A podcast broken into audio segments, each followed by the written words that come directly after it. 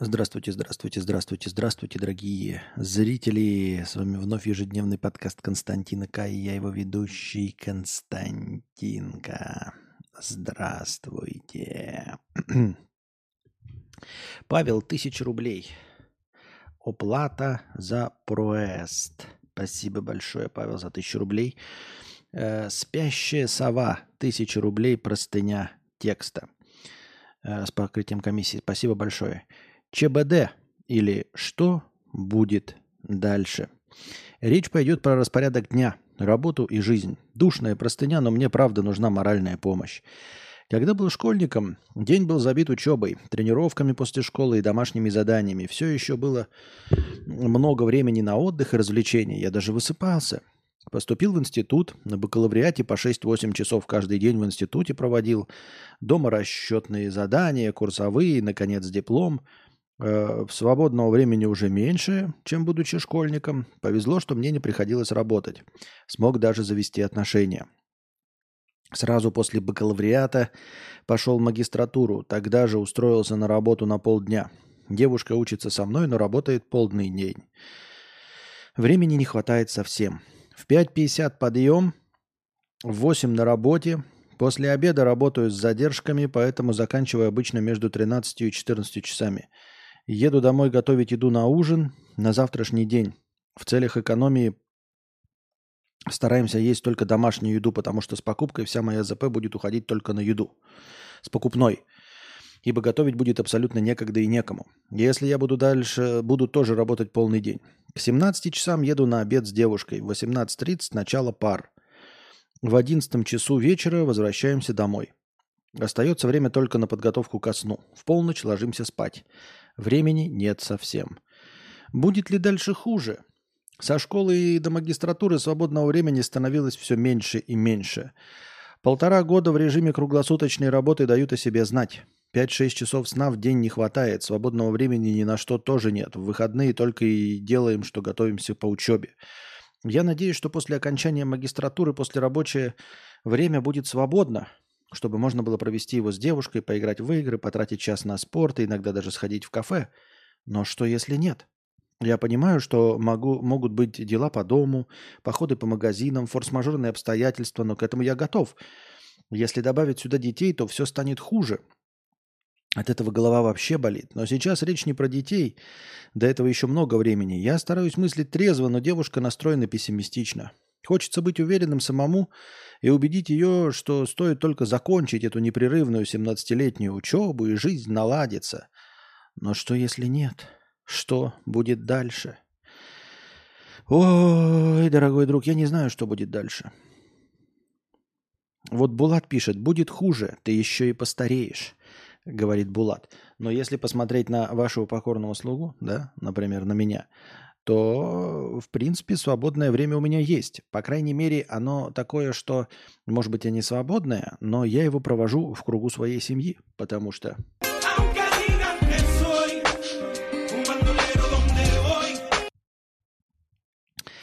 А в целом, э, то есть можно работать удаленно, дома и все равно находиться как-то в кругу семьи. Вот. С другой стороны, вы скажете, э, это, конечно, твой... Что звук? Что звук? Что звук?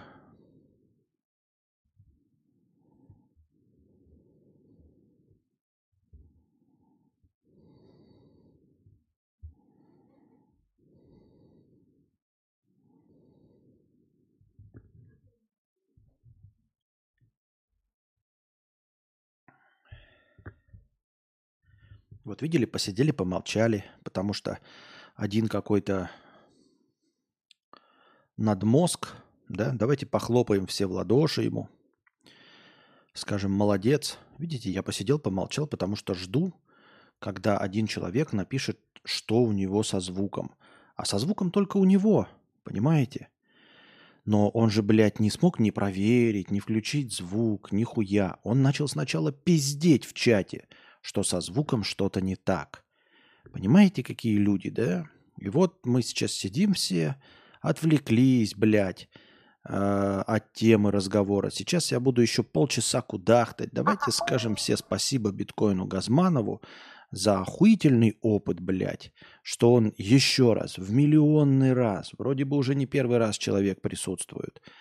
Вот. И из года в год, изо дня в день, сколько бы вы здесь ни находились, обязательно человек приходит и пиздит звук прежде чем проверить что-нибудь у себя. Ну, вообще, хоть просто проверить. Ну, включается YouTube, может, где-то в другом YouTube есть звук.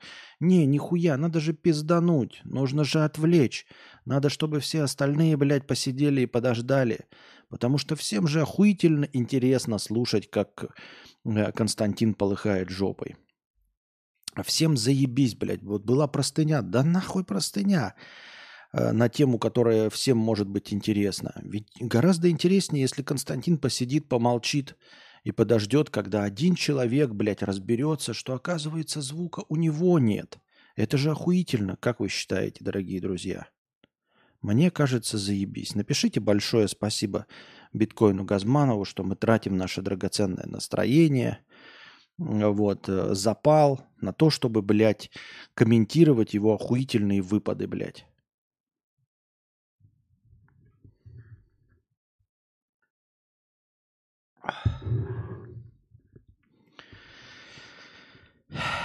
На какой вопрос я вообще отвечал?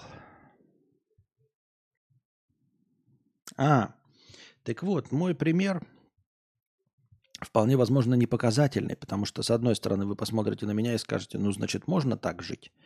Можно, значит, не вставать к 8 утра, не, не приходить домой к 11 вечера, в полночь засыпать и в 5.50 вставать. Можно, если Константин может. Да, но вы этим занимаетесь уже сейчас, получая образование, а я-то все-таки образование не получал. То есть, и вы не можете повторить мой путь, потому что у вас другой путь. Вы получаете образование, вы бакалавриат, потом магистратура. Вполне возможно, что ваш этот опыт наложит на вас на какие-то совсем другие обязательства. Вы не сможете отказаться. Это как с грин-картой. Одно дело ее не получать и жить себе спокойно, а другое дело получить эту как грин-карту, выиграть точнее. Придется прилагать усилия, чтобы воспользоваться этим шансом и построить американскую мечту. Вы не можете себе позволить просто так все спустить. Вдруг на это потрачена вся ваша удача э, за жизнь. Вот, и поэтому э, про 17 лет учебы. С чего вы взяли, что, э, ну, то есть и вполне возможно, что вы не сможете так, как я. Не потому, что я какой-то умный, там, гениальный или все остальное, а потому что вы получаете образование. Образование, оно нужно для того, чтобы работать на какую-то, э, в какой-то профессии, где требуется это образование, то есть ходить с 9 до 6. Я вот не получал образование, так я и работаю не по профессии, понимаете? Я работаю подкастером, я работаю стримером, я работаю ютубером, у которого и нет никакого расписания, у которого и нет никакого образования. То есть я последовательно неуч тупорылый и занимаюсь тупорылой неученостью. Правильно? А вы получаете образование. И вполне возможно, что вам придется работать на работе. Так что, может быть, лучше не станет. Понимаешь, то, что ты закончишь магистратуру, во-первых, это долго. Во-вторых, э, тебе нужно протянуть все это время отношения с женщиной, которая уже разочаровалась во всем и э, настроена пессимистично. Ты понимаешь, что э, вот когда говорят там типа отношения э, разбились о быт, это же вполне себе реальная проблема.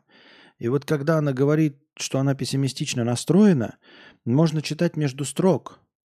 Можно подумать, что это а, она будет депрессивной, и ты будешь получать магистратуру, она будет получать магистерскую тоже степень, и просто будет грустненькая ходить. Но нет – когда человек говорит, как же меня все это заебало, и пессимистично настроен, на самом деле он задумывается, а каково было бы, если бы мой партнер зарабатывал много? То есть она понимает, что э, ну, вот этот вот пессимистичный взгляд, я не говорю, что он там продажный, ничего, но это просто ну, правда жизни.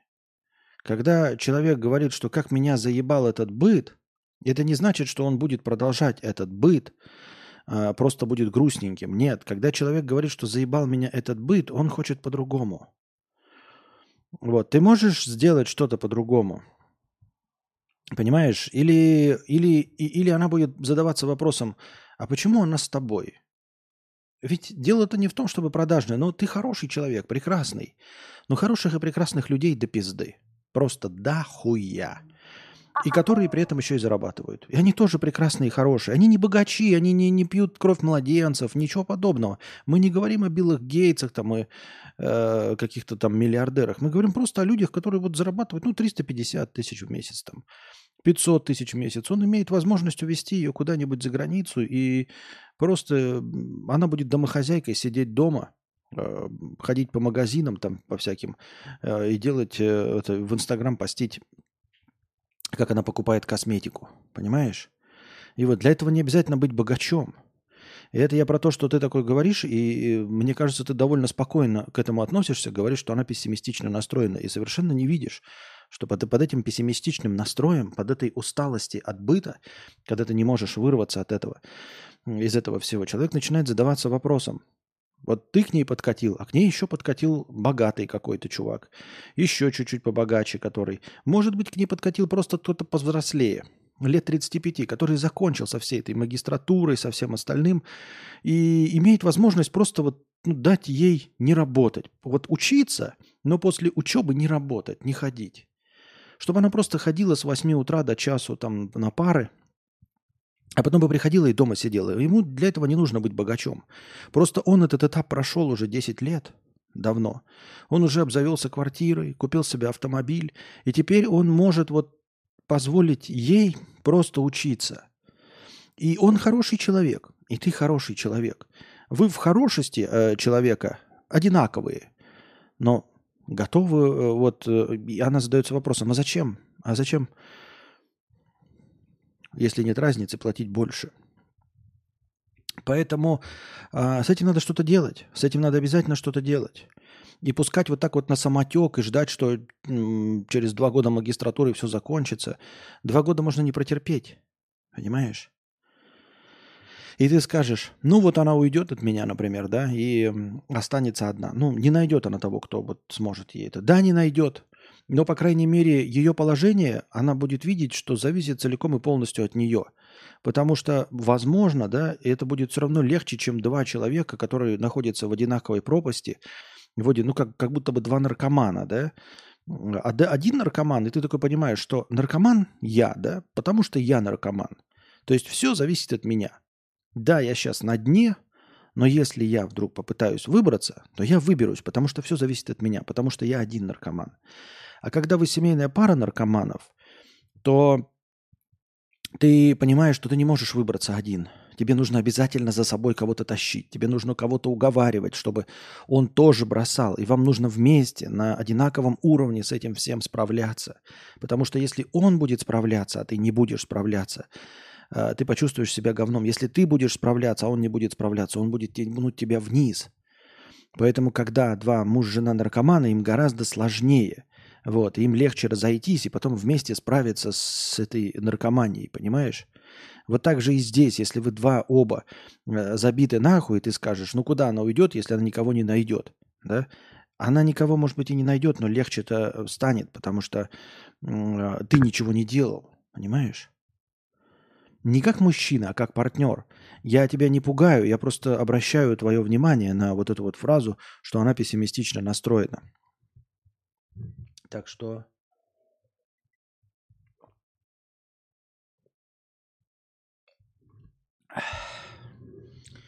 Ну, 50, 500 КЗП это все-таки богач. Нет, это не богач, ребят. Это не богач.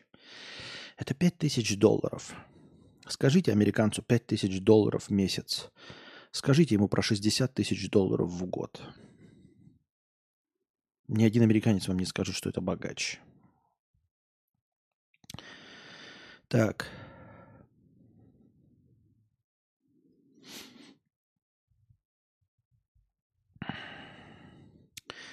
Может, есть вариант взять отдых как-то, я хз, может быть, академ отпуск взять, но я не знаю, как там и возможно ли это, если честно.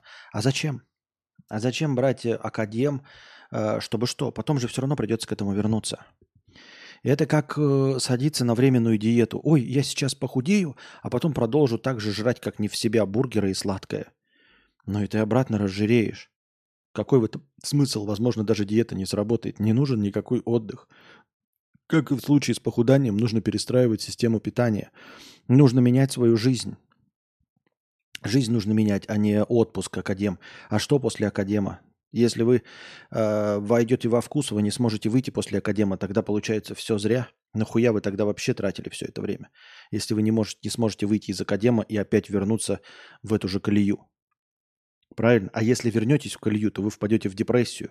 Это как после похудания, похудания вернуться на тот же самый нездоровый образ жизни и опять набрать вес. Это полная хуйня.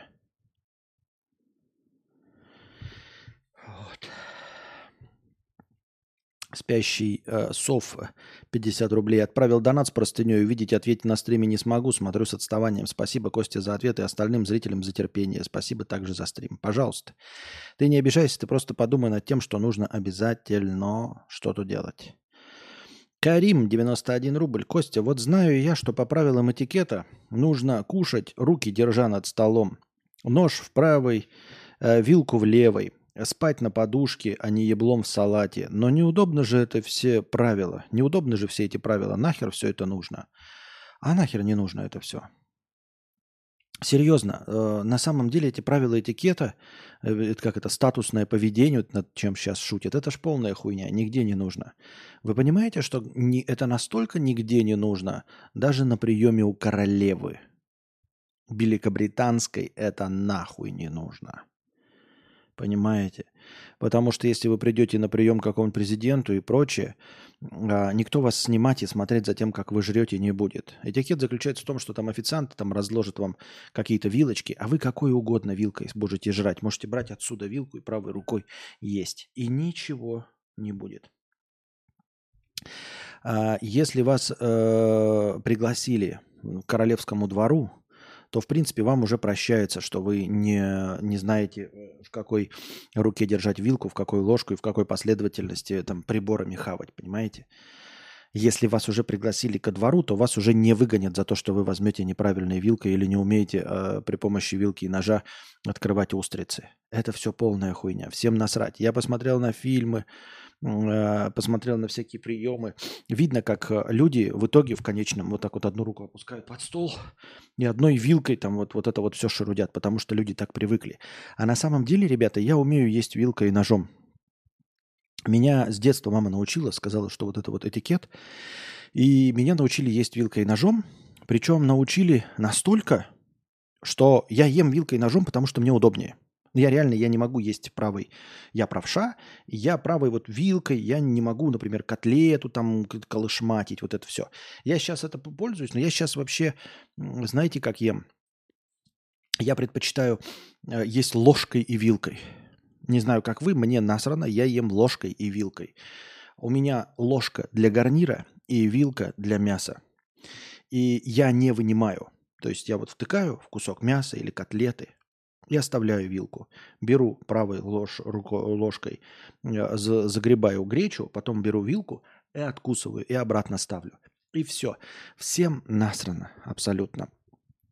Этот этикет, как я уже сказал, больше не нужен никому. Поэтому если королева вас пригласила, чтобы пожаловать вам э, герцогский титул, да, и объявить серым или серухой, ну там мечом, вот это вот все, да, то никто не будет интересоваться, умеете вы в этикет или не умеете в этикет. Всем будет насрано.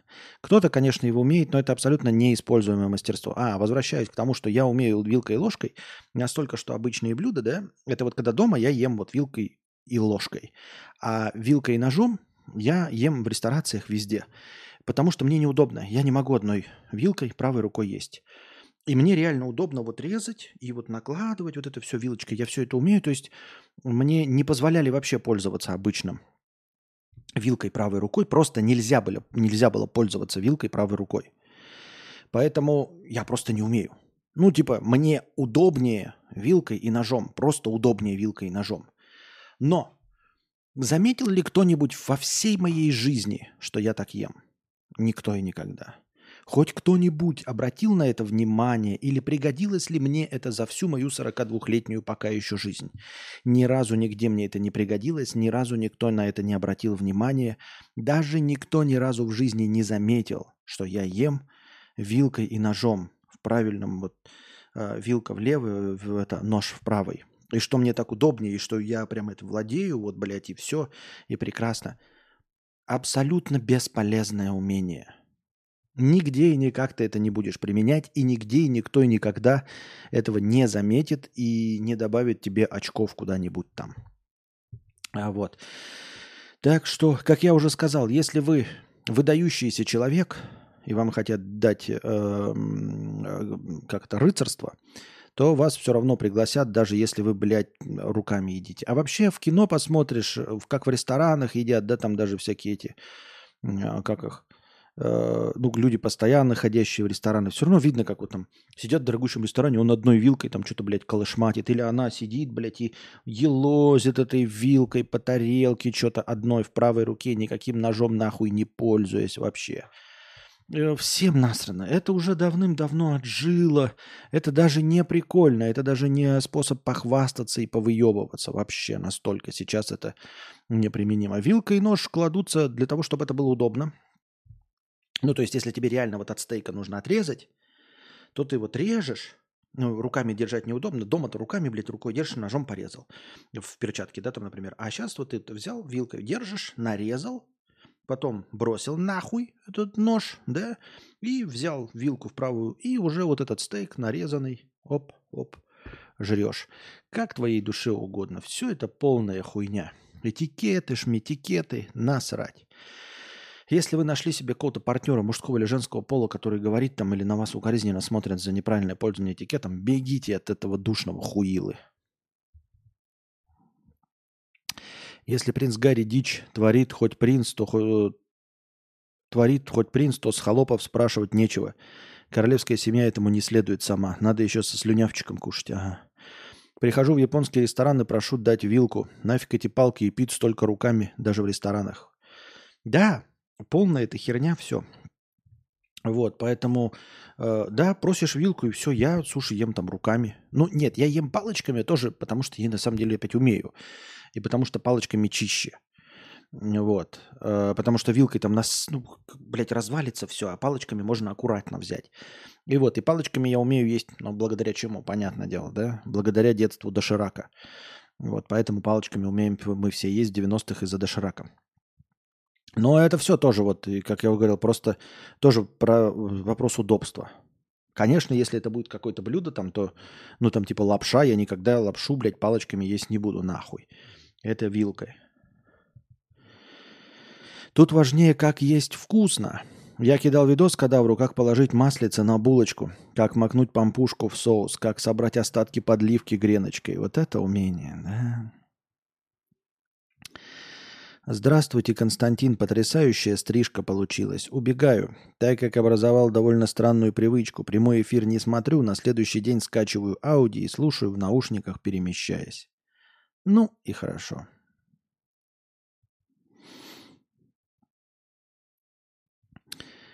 По городу. Передайте мне скромный привет завтрашнему. Буду слушать, ушел. Привет завтрашнему Александру Ша.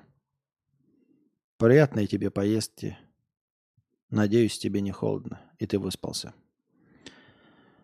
Так ест только Панасенков. Да и всем плевать на то, как ест Панасенков. То есть, понимаешь, только, только он кайфует от того, как ест. Вот и все. Я про тот видос, где чувак жрет кучу еды. Да как, блин, он ее так жрет вкусно. А, ну да, да, да, да, да. Не, ну извините меня, макать я тоже. Для своего ебала я макать умею, ебать. Ну, я люблю макать. Это поэтому я еще и жирный, потому что вот я в сковородочку после мяса, после всего всей, всякой обжарки люблю вот это хлебом туда заебе. Ну, не надо, не надо. Побольше треша, 100 рублей. Спасибо за стримы, очень хорошо засыпаю под твое нытье. Попробовал карнивор диету? Да, попробовал. Я полностью посидел на твоей карнивор диете. Я прочитал все, что было на Reddit про эту карнивор диету, целиком полностью белковая. Вот. Попробовал ли ее? Попробовал, да. Просидел на ней, честно, целый час. Вот. Э, попробовал. Э, не похуделось пока, ну, не пока, а вот, ну, как попробовал, не похуделось. Так что я думаю, что карнивор диета не работает. Целый час на ней сидел, и как бы хоть бы хуй вообще.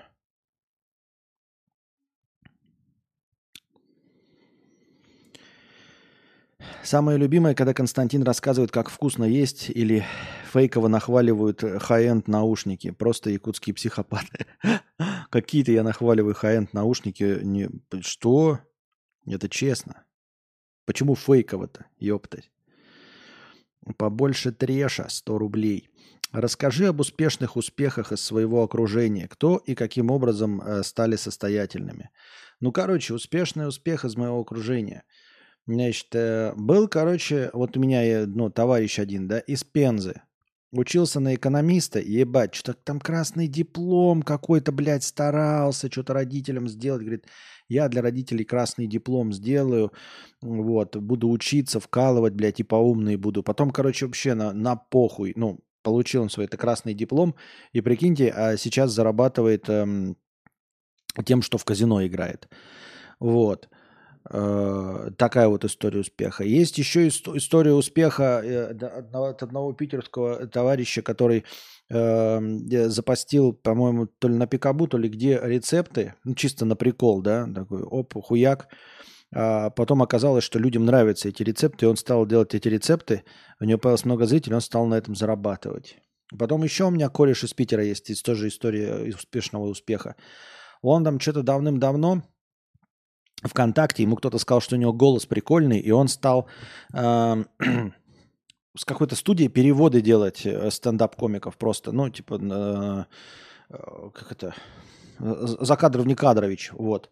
И его что-то голос так запомнили, всем так понравился его голос, что он потом э, стал просто блогером, все, всем нравится его голос, и он после этого стал э, блогером, потом даже был режиссером и сценаристом э, комедийных сериалов в интернете. Вот, а сейчас просто ведет ютуберскую деятельность и тоже зарабатывает деньги. Такие вот истории успешного успеха а, из моего окружения.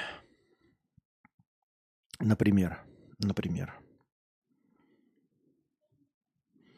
Было дело теплый, обволакивающий звук, маслянистый звук, что-то такое. Это было про наушники за пол ляма. Лям. А-а-а. Этот экономист обыгрывает казино с помощью экономики. Ну да, и истории. Двух наук. С двух рук, с двух ног, с прыжка, с двух наук обыгрывает казино. Хотел бы жить в неконтинентальном племени вместо того, как живешь сейчас или родиться там. Как? Не понял. Жить в неконтинентальном племени? Что это такое? Я не понимаю, о чем вопрос. Плохо с деньгами, как пережить? Затянуть пояски, поясок, э, э, не тратить поменьше, искать работу, вот. Э, сесть на жесткую экономию, ну прям на жесткую экономию. Если бы работал в магазине техники, то чем было бы приятнее тебе торговать? Фотоаппаратами, наушниками или микрофонами? Э, фотоаппаратами. Фотоаппаратами, стеклом, ну, в сравнении со всем этим я в этом больше всего понимаю, мне кажется. То есть э, технические характеристики фотоаппаратов, линз, матриц, это все как-то понятно, оно все измеряется простыми числами. А вот вся эта аудиофильская хуйня с микрофонами, наушниками, э, это совсем не одно и то же. Это нужно вот реально владеть э, искусством пиздобольства, именно наеба. Потому что вот это кристальный звук, широкая панорама сцены, это все неизмеримые показатели. Э, у всех э, вот этих гаджетов, у них примерно одни и те же характеристики цифровые. Поэтому э, сказать по-честному, почему микрофон один стоит там полмиллиона, а другой стоит 15 тысяч, хотя у них одинаковые тактико-технические характеристики. Действительно нужно владеть только вот эм, языком эпитетов уровня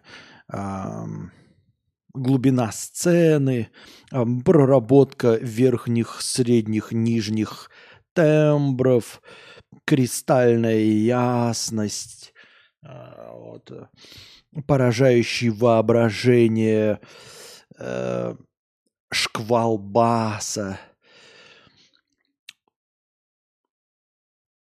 на тебя как будто надвигается стена звука. Это я все так плохо помню, надо по поучить это все. Но с этим, с этим сложно работать. Тогда как э, с техническими характеристиками линз работается легко и просто. Даже если там есть приблизительно одинаковые характеристики, то можно легко э, объяснить, почему одна линза стоит ну, значительно дороже, чем другая. И она действительно дороже значительно, чем другая, стоит. И это все обусловлено простыми циферками. Вот. А если какая-то небольшая разница в цене есть, то это вот производитель, там, да, плюс-минус там 15%, 20%. Производитель, материалы, и то все равно э, кроется в деталях, например, там.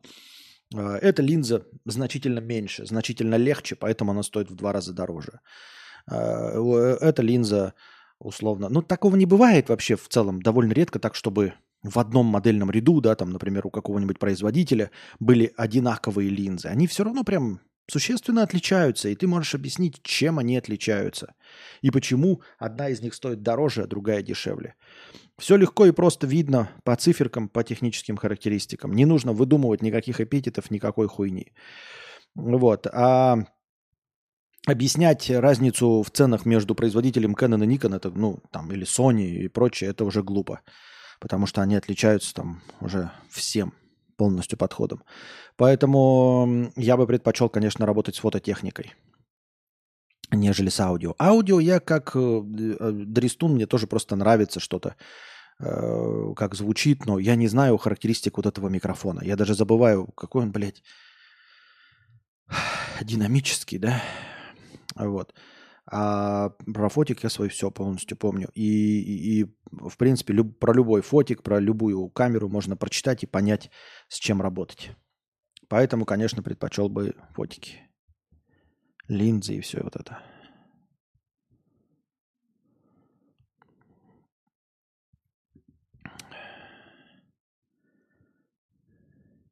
Сегодня лучшие повестки сразу после синего чата, как обычно. Понятно. Переходим к повесткам дна. Повестки дна.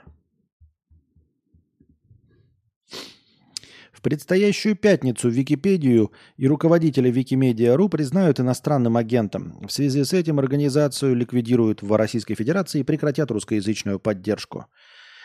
Про Википедию э, блокировку говорят уже больше 10 лет, и формально она может произойти в любой момент. Но не происходит. Надеюсь, что это не произойдет никогда. В России закроют сообщество поддержки русскоязычной Википедии. Не очень понимаю, что за сообщество за, э, русскоязычной поддержки. Это же все на добровольных началах. Ну, закроют и закроют, Википедия продолжит работать. То есть нет, ее можно запретить, конечно, но если не запретить саму Википедию, да, если на нее можно будет заходить без VPN, то какая печаль? Будут просто добровольцы добавлять свои... А вообще мне похуй, понимаете? Ну, честно говоря, похуй. Ну, закроют и закроют. Что, люди станут глупее? Тупее люди станут? Еще? Еще тупее? Ну и что? Тю. Свободы слова еще меньше будет.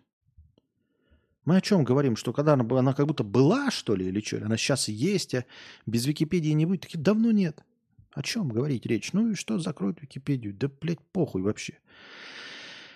Российская Академия Наук объявила астрологию лженаукой и порекомендовала россиянам не использовать услуги астрологов при принятии важных решений – вот это да. Это не та ли Российская Академия Наук, которая там... Ну, ага, хорошо. Та же самая Российская Академия Наук, которая поддерживает блокировку Википедии? Или какая? Или вот это вот Российская Академия Наук, это в которой академиком является Кашпировский? Или Алан Чумак? Или какая именно Академия Наук? Я что-то не очень понимаю. О чем идет речь. Ну, да похуй вообще. Абсолютно. На, на, нажала, назвала, объявила астрологию лженаукой. И все такие россияне. Ну тогда не будем пользоваться. Мы же слушаем э, Российскую Академию Наук. Нам же не похуй. В Москве бомж пригласил даму на романтический ужин, и они влезли в посольство Кении. Там бомжи попытались провести вечер, но, к сожалению, их покой нарушила охрана. Никакой романтики. Понятно. Почему в посольство Кении и их покой нарушил? То есть они начали, а там не сразу среагировали в посольстве Кении?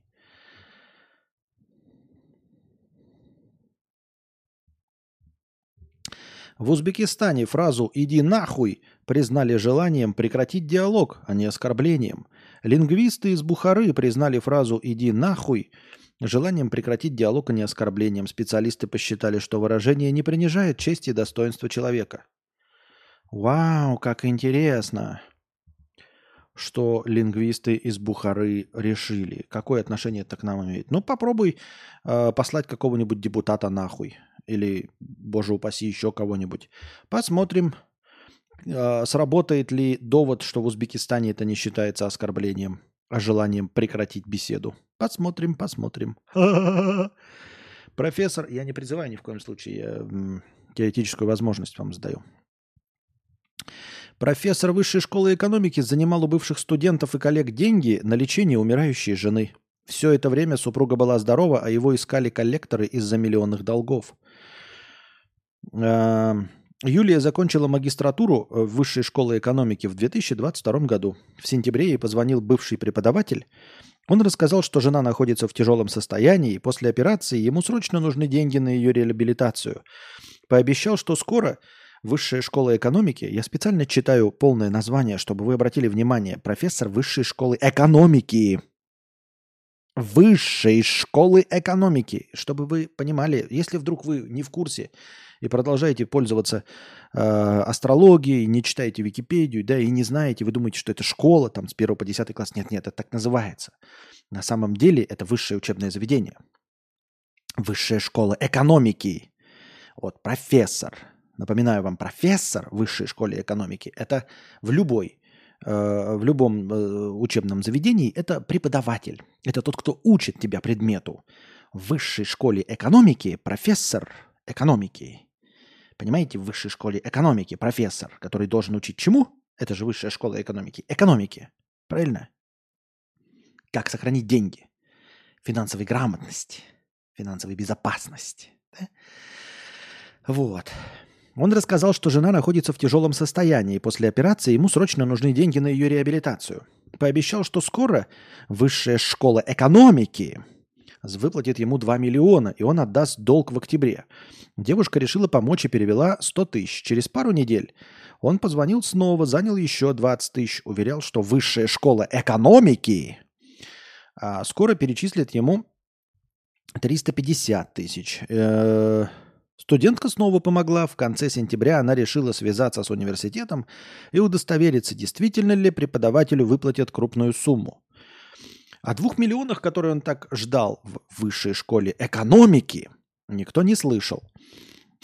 Студентки рассказали, что на самом деле преподаватель только Альфа-банку должен почти 4,5 миллиона рублей. Преподаватель, профессор в высшей школе экономики, он настолько хорошо владеет экономикой, что уже 4,5 миллиона рублей должен Альфа-банку. Он умеет экономить. Именно поэтому он и учит, обучает людей в высшей школе экономики. Но кем еще быть человеку, который не может э, связать концы с концами, свести концы с концами, у которого долг 4,5 миллиона, который у студентов выпрашивает деньги – может быть, ему быть бомжом? Может, блядь, некомпетентным сотрудником банка, блядь, которого выгнали, потому что нахуй это не экономист. О, лучше. Давайте он будет преподавать молодым людям, как экономить. По-моему, это охуительно.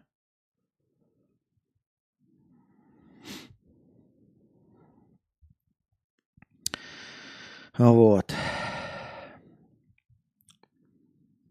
Профессор также занимал и у коллег, которые, по их собственным словам, уже попрощались с деньгами. Коллекторам же мужчина говорил, что брал кредит на зубы для дочки, ипотеку. При этом у самого преподавателя два автомобиля, один Мерседес, частный дом и квартира в Остоженке. Долг препод так и не вернул. Студентка попросила помощи у сотрудников университета, но там ей посоветовали обратиться в полицию. Преподаватель же тем временем продолжает отвечать отмазками и игнорировать студентку. Пострадавших может оказаться больше. Оказалось, что преподаватель писал и другим бывшим студентам с просьбой дать денег. Вот такие они экономисты. Да? С одной стороны, долг 4,5 миллиона, с другой стороны, два автомобиля, дом, квартира. Тут как бы вот либо ты тупой, либо наебываешь. Вот как бы вся экономика в этом и есть. Поэтому это идеальный профессор школы экономики. Идеальный профессор. Это, вот это действительно и показывает всю мощь экономической мысли.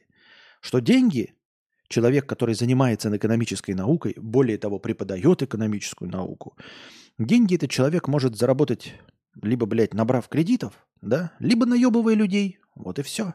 То есть, либо поступая максимально тупорыло и безответственно, беря деньги, которые ты не можешь отдать, либо откровенно обманывая людей. Или наеб, или тупорылость. Добро пожаловать в экономику, ребята.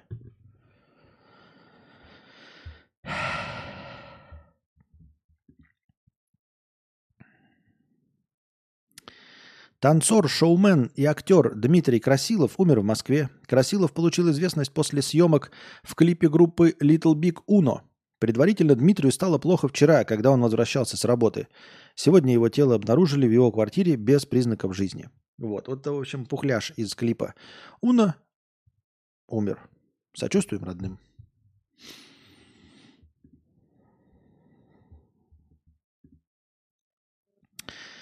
Пам-пам-парам, пам-пам-пам. Пам-пам-парам. Восьмилетняя дочь актрисы Анны Хилькевич не смогла понять, зачем ей BMW M4 за 10 миллионов рублей. Да, актриса Анна Хилькевич, это которая играла тощую блондинку в продолжении сериала «Универ», как-то она там была, она с этим, с, блядь, с шароебным э, ботаном она еще с Кузей сначала отношения там было, потом вот с этим, с дегенератом очкастым, у которого глаза на разных уровнях.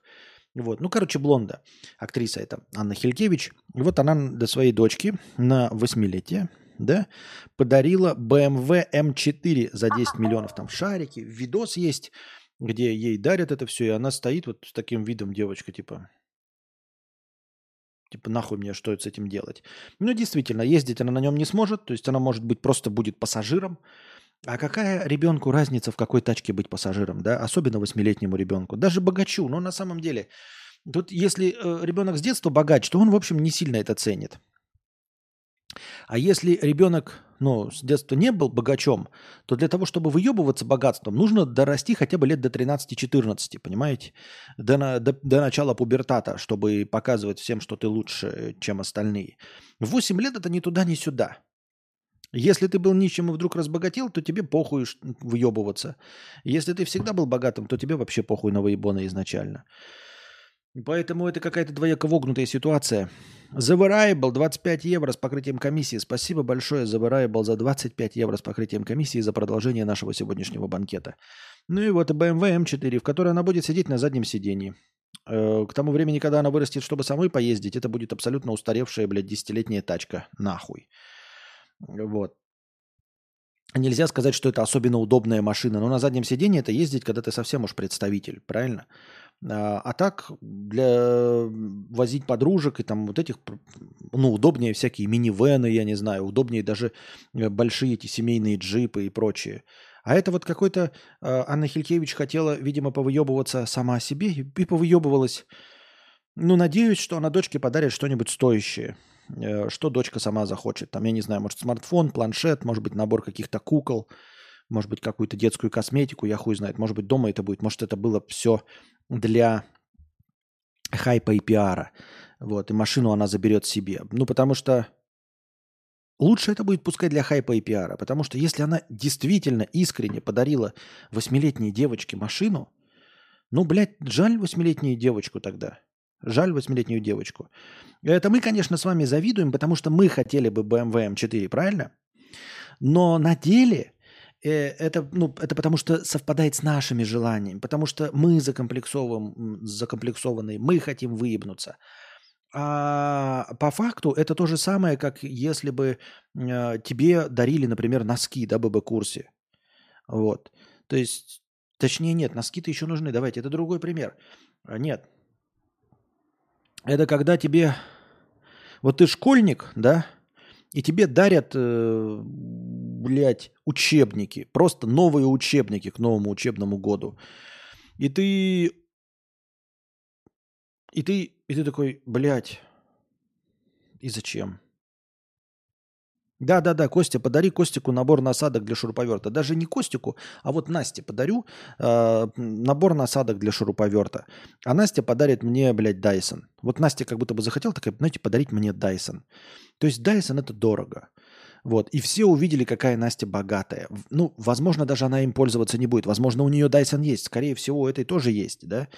Но если реально ты даришь ребенку и думаешь, что ему Дайсон этот, блядь, ебучий интересен, или я дарю Насте набор, э, или, блядь, линзу какую-нибудь дорогущую, блядь, линзу для фотоаппарата. Ей это нахуй не надо, понимаете?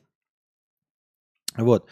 Это, и говорю, если подарок себе, ну, у нее же есть машина и лучше, чем BMW M4. Это, наверное, не самая дорогая машина за 10 миллионов. Я думаю, что у нее у самой, у Хилькевич, получше тачка. То есть ей это не нужно. И вот непонятно ни туда, ни сюда. Поэтому я говорю, лучше бы, если она это делает для хайпа, а потом дома ей подарят то, что ей нужно, девочке.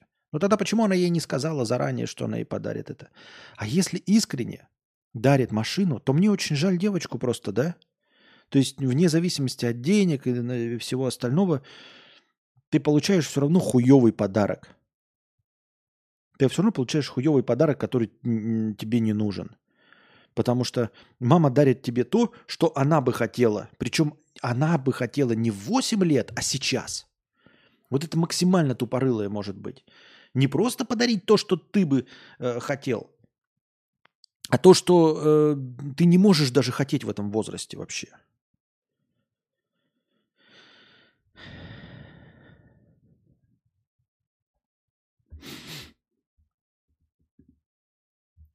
Пам-пам-парам.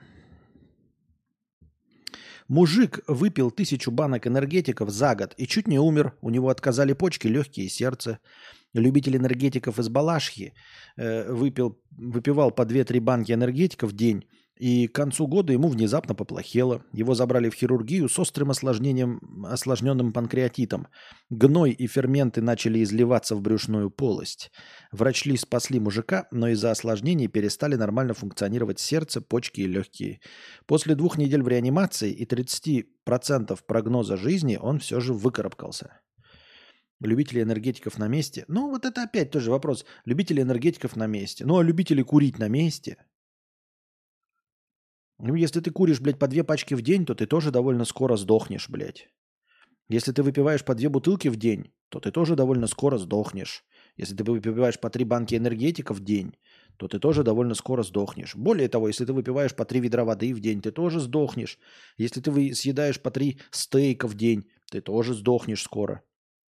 Если ты съедаешь э, по три э, биг-тейсти в день, ты тоже скоро сдохнешь я не знаю, чего угодно, понимаете, в избыточном количестве что угодно приведет к тебе, блядь, к потерям.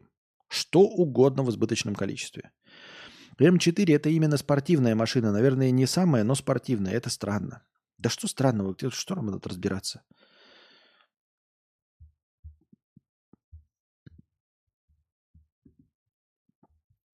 У жертвы похищения нашли запасы кокаина на 1 миллиард долларов в, Сид... в Сиднее. В полицию поступило сообщение о взломе и проникновении в доме в одном из районов Сиднея. Э, прибывшие на место происшествия силовики нашли четырех человек в масках и черной одежде. При себе у них был лом, перчатки, несколько ножей и стяжки. Они хотели похитить человека, в квартире у которого нашли 722 килограмма кокаина спрятанные в шкафах и спортивных сумках. Местные власти назвали это абсолютно фантастическим результатом для полиции Нового Южного Уэльса. 24-летний Хамед Хабиб пытался во время операции скрыться от полиции, но его быстро поймали. Прикольно, да?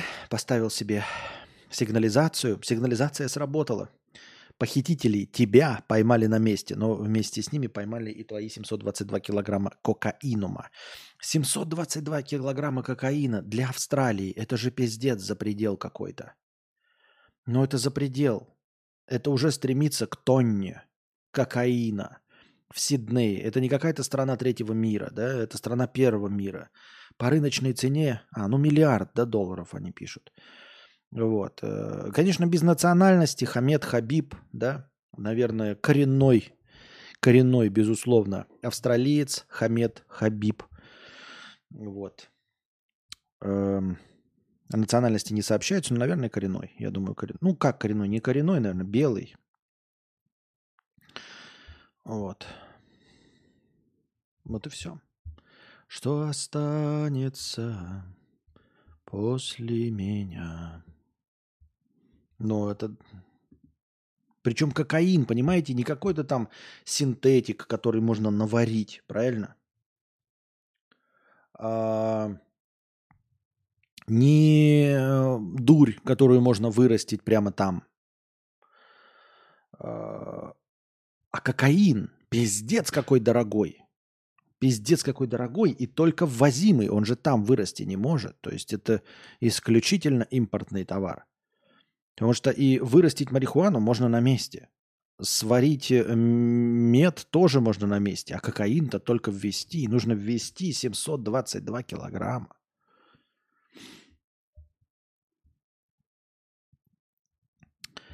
Да.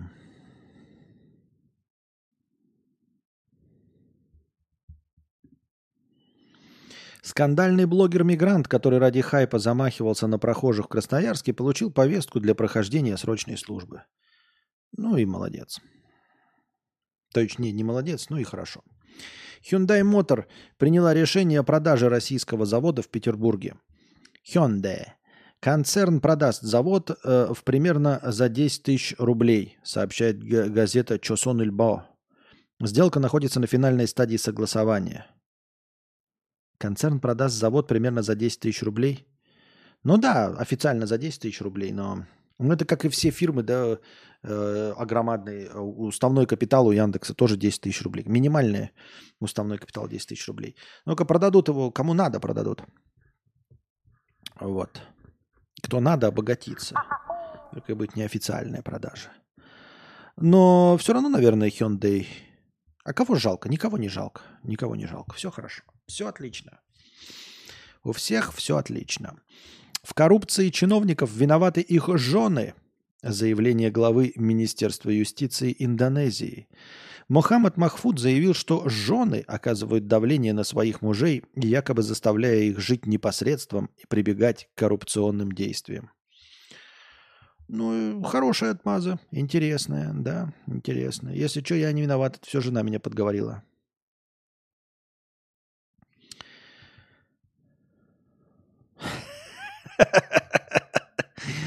Долби на 50 рублей. Жалко, что ты уехал. Если бы остался, то Бустер наверняка бы тебя номинировал на премию лучшего стримера. Смешно, смешно.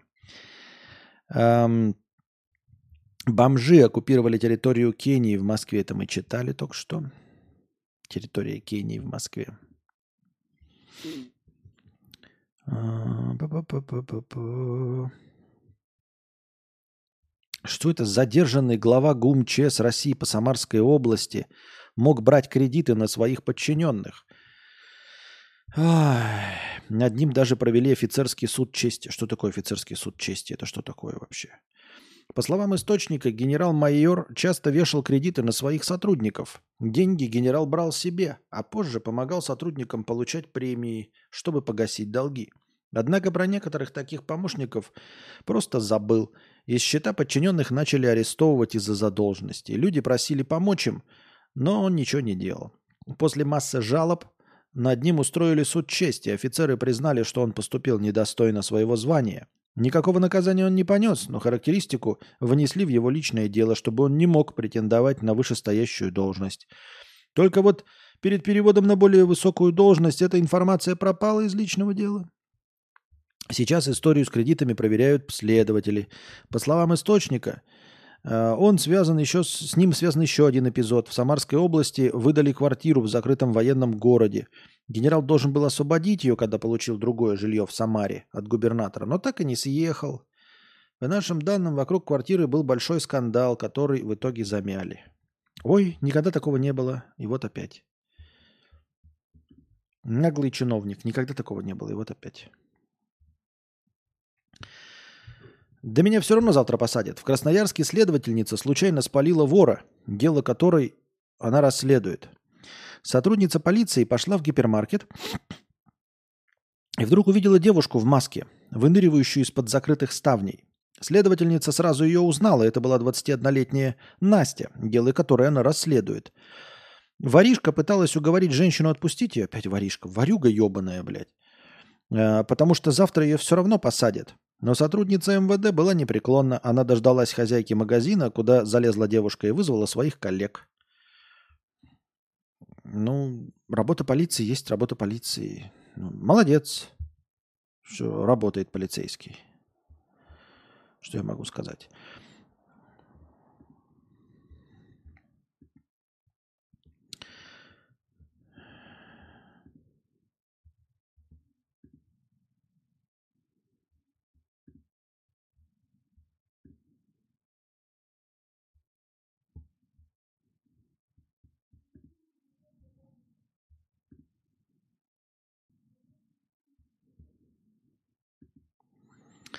Из-за наводнения в Австралии по улицам плавают крокодилы.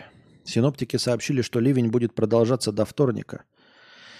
Информацию о погибших и пропавших без вести пока нет. В Австралии из-за тропического циклона Джаспер затопило несколько городов в штате Квинсленд. Сильный дождь помешал попыткам эвакуации населения. Э, в городе Кернс выпало более двух метров осадков. Стихийное бедствие привело к эвакуации целого города и закрытию аэропорта. Власти ожидают, что это будет самое сильное наводнение в австралийском регионе за всю историю. Э, в отдаленном городе Вуджал-Вуджал, примерно в 175 километрах севернее Кернса, 9 человек, в том числе больной ребенок, провели ночь на крыше больницы, поскольку бригады скорой помощи не могли до них добраться.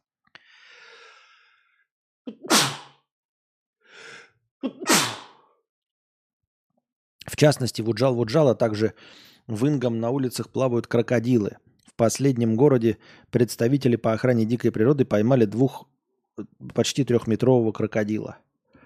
Ну, круто, круто у них там в Австралии, что я могу сказать? Круто. По улице ходила большая крокодила, она на пупырышках была.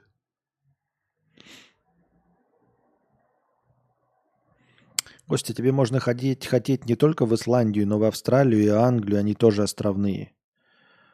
Ебать, я хочу куда не ебанут в первую очередь, блядь, атомной бомбой. Э, и э, куда а, не поедут люди, чья национальность не указывается, понимаешь? Вот. Я почти уверен, что Великобритания блядь, на огромную часть состоит из понаехавших э, людей без национальности. Вот. Австралия сильно жаркая. Пиздец какая. Исландия, ты что? Исландия выбирается не по тому принципу, что она остров. Вот. К, кому грозит все время Хрущев, блядь, э, в своих выступлениях? В Великобритании кто нам пакостит? Англичанка. Вы что, это же самый главный первый враг. Вы что, гоните, что ли?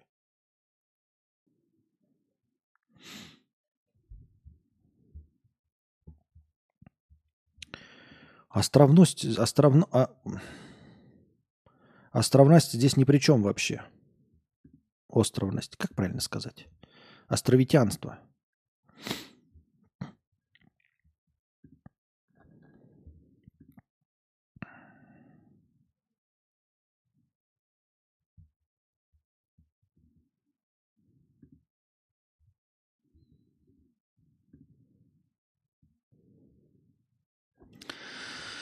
Более половины жителей Евросоюза обладают базовыми цифровыми навыками. Согласно данным Евростата, в 2023 году 56% людей в возрасте от 16 до 74, проживающих в Евросоюзе, имели хотя бы базовые цифровые навыки. А что такое базовые цифровые навыки? Умение набрать э, номер телефона на, на смартфоне. Ну, то есть разблокировать смартфон и набрать на нем номер телефона для звонка. Это базовые навыки. Тогда маловато 56%. Если такими базовыми навыками обладают лишь 56%, это говорит о том, что огромный пласт людей вообще не оцифрован нихуя. Самая высокая доля жителей, обладающих цифровыми навыками в Нидерландах 83%, в Финляндии 82% и в Дании 70%. Хуже всего сознанием в сфере информационных технологий дело обстоит в Румынии 28, Болгарии 36 и в Польше 44. Как отмечает Евростат, около 90% жителей Евросоюза пользуются интернетом хотя бы раз в неделю. Не пойму. 90% жителей пользуются интернетом хотя бы раз в неделю. При этом 56% имеют базовые цифровые навыки. Это какая-то бессмысленная абсолютно заметка, потому что непонятно, что такое цифровые навыки. Как это 90% пользуются хотя бы раз в неделю интернетом, но при этом цифровыми навыками на базовом уровне обладают лишь 56%. А вот эти, извините меня,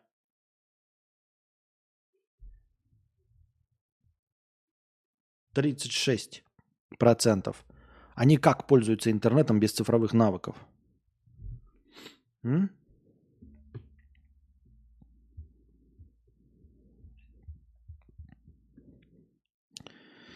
Любители вставать пораньше находятся в родстве с неандертальцами. А мы не, не находимся в родстве с неандертальцами. Палеогенетики из Калифорнийского университета выяснили, что жаворонки получили привычку рано вставать от неандертальцев и денисовцев.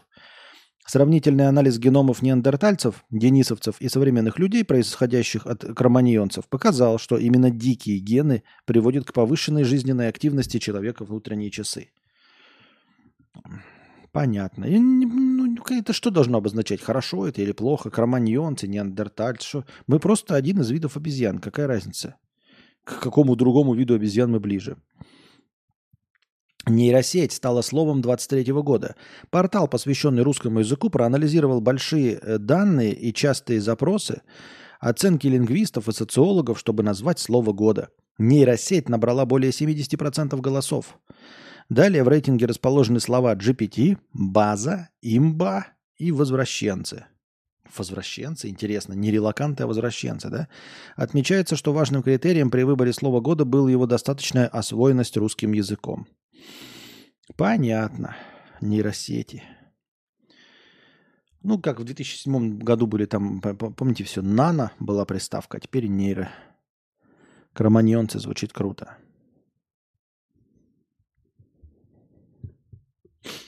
И да, один из десяти человек заходит в интернет, тоже заходит, но реже, чем раз в неделю, да. Опущенцы нет, возвращенцы. Это база. В ноябре 23 года Верховный суд России защитил жительницу Казани, которая по ошибке отправила миллион рублей незнакомцу и не смогла вернуть деньги. Суд поручил пересмотреть это дело, о чем говорится в определении судебной коллегии по гражданским делам. Женщина взяла кредит для ремонта квартиры и пыталась перевести деньги строителям для покупки материалов. В процессе она случайно ввела не ту цифру в номере телефона, из-за чего вся сумма была переведена на счет совершенно постороннего человека. Банк не смог вернуть средства, так как отменить операцию или изменить реквизиты в этом случае уже невозможно. При этом человек, получивший миллион рублей, заявил, что давно потерял банковскую карту, на которую женщина перевела деньги. О ситуации он с его слов узнал только когда сам пришел в банк по сторонним делам. При этом в банке ему якобы заявили, что он со всех счетов деньги... А в банке ему сказали, что со всех счетов деньги списали мошенники. Удобненько, удобненько. Кто-то здесь наебывает. Ну, Я ничего не знаю, я карточку потерял. В банке, говорят, писали мошенники, миллион потерялся, да? Удобненько. Только я не, не могу понять, ну и что? Верховный суд защитил жительницу Казани. Что защитил-то? Что значит-то? Что значит защитил? Да какой результат-то от этого всего?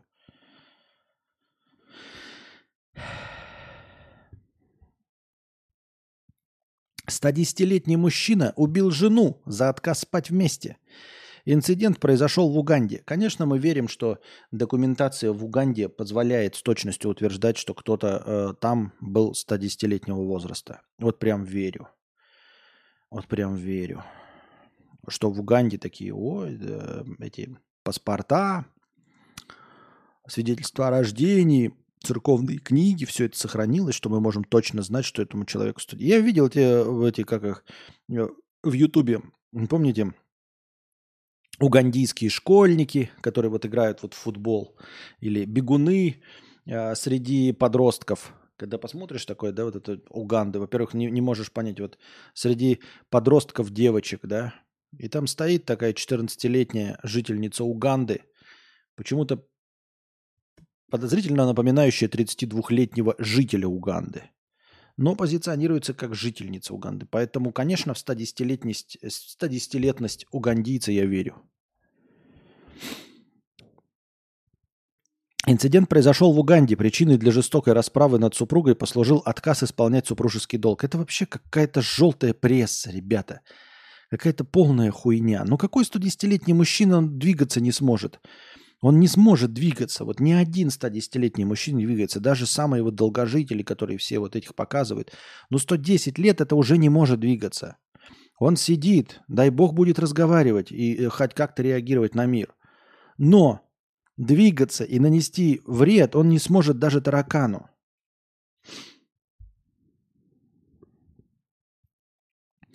110-летнего мужчину обвиняют в нанесении ножевых ранений своей 109-летней жене. Оказалось, что незадолго до трагедии пожилая дама жаловалась на недомогание.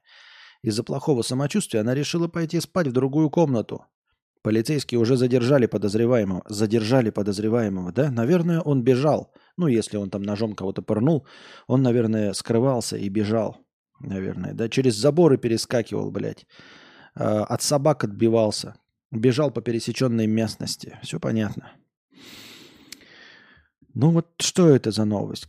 Какая-то ложь? В подмосковной Истре бедный, но хитрый рыбак мечтал о катушке для спиннинга за 122 тысячи рублей. Он заказал в пункте выдачи Wildberries девайс Shimano Stella FJ и потом подменил его. Просто подменил на похожий всего за 750 рублей, после чего от заказа отказался. Ну вот реально думают, что такая хуйня проканает? Вот реально думают, что такая хуйня проканает? Серьезно?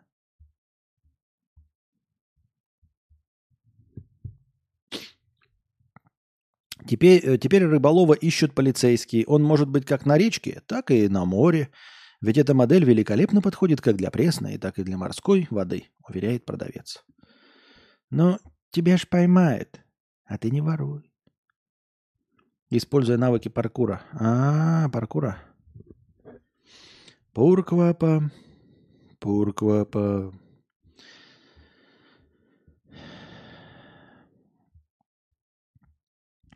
Посол Уганды в РФ, опять Уганда. Россия не требует от нас разрешить ЛГБТ взамен на инвестиции, в отличие от США. Да и хуй на тебя вообще, даже читать дальше не буду. Какую-то хуйню, блядь. У вас в Уганде 110-летний мужчина убил 109-летнюю женщину. И чё, блядь?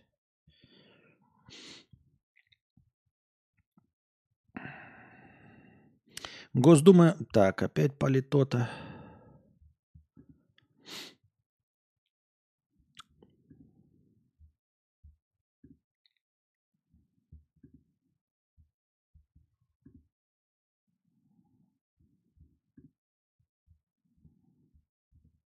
Вот подряд просто новости я молчу, а молчу я специально, чтобы потом, ну, это все можно было удалить, э, ну, то есть, чтобы тем, кто слушает в аудиоформате, не было этой душнины.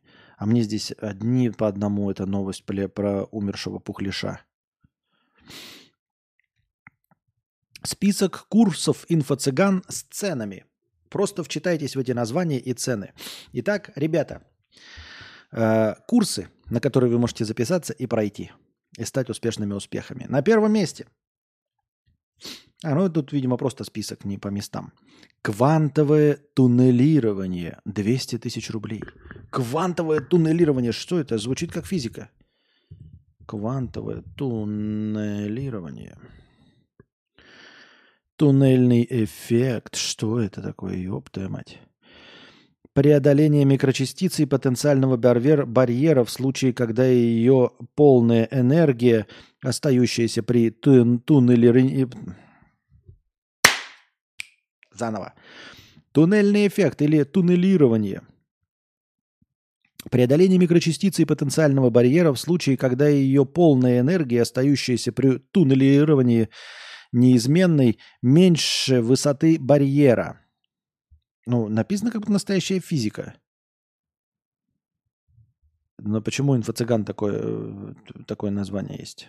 Точно физик продает курс. Туннели в ушах делать. А, -а, -а. Тогда понятно. Ой. Тогда понятно. Квантовый след. 200 тысяч рублей. Это название курсов. Ну, может быть, это настоящие курсы, только почему так дорого за физику? Можно же ее просто почитать. Сталкер реальности 200 тысяч рублей. Неинтересно. Разборы первого родового уровня. О, разборы второго уровня сексуатили. Или сексуалити. Сексуатили. По 100 тысяч рублей. Неплохо. Разборы третьего уровня душа. Разборы четвертого уровня «Безусловная любовь». Разборы пятого уровня «Проектор реальности». Проектор, прожектор Пэрис Хилтон. Проектор антиреальности 100 тысяч рублей. Разборы одноуровневые плюс многоуровневые. Семинар поднятие по этажам реальности. После употребления э, разгонятельных веществ. Понятно. Э, разборы седьмого уровня создатель. Разборы восьмого уровня единое поле сознания.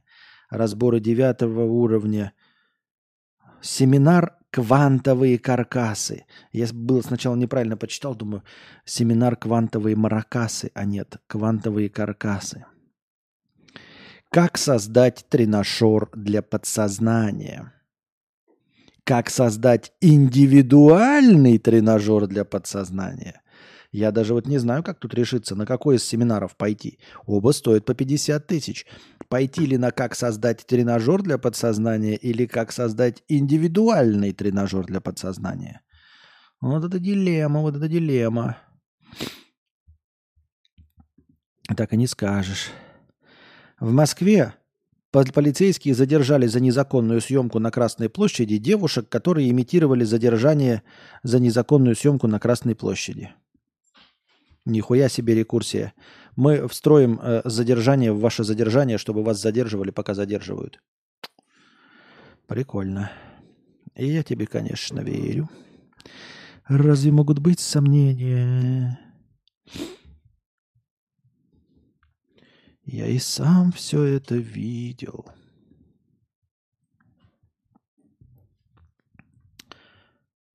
Как россияне, как россияне устраивают свою личную жизнь? Как? Костя, вот у кого надо спрашивать, как продвигать подкаст, а не у нас. А-а. Где ищут партнера, где встречаются и как быстро съезжаются. Вот, ребята, для вас, а то вы все спрашиваете, где, где, как находить. Давайте посмотрим на статистику. Если верить в ЦИОМу, 59% россиян верят в любовь с первого взгляда. Но чтобы она превратилась в серьезные отношения, случайная встреча должна как минимум перерасти в свидание, а свидание в совместную жизнь. Где знакомятся будущие влюбленные? Российские социологи за последние три года провели два больших опроса, чтобы узнать, где познакомились люди, которые нашли себе пару. Одно исследование провели в 2020 году, другое в 2021. Результаты обоих отличаются. Согласно более раннему исследованию, чаще всего такие встречи случаются в общей компании, как я вам и говорил, через друзей или родственников. На втором месте по популярности работа. Отношения заводят не только коллеги, но и люди,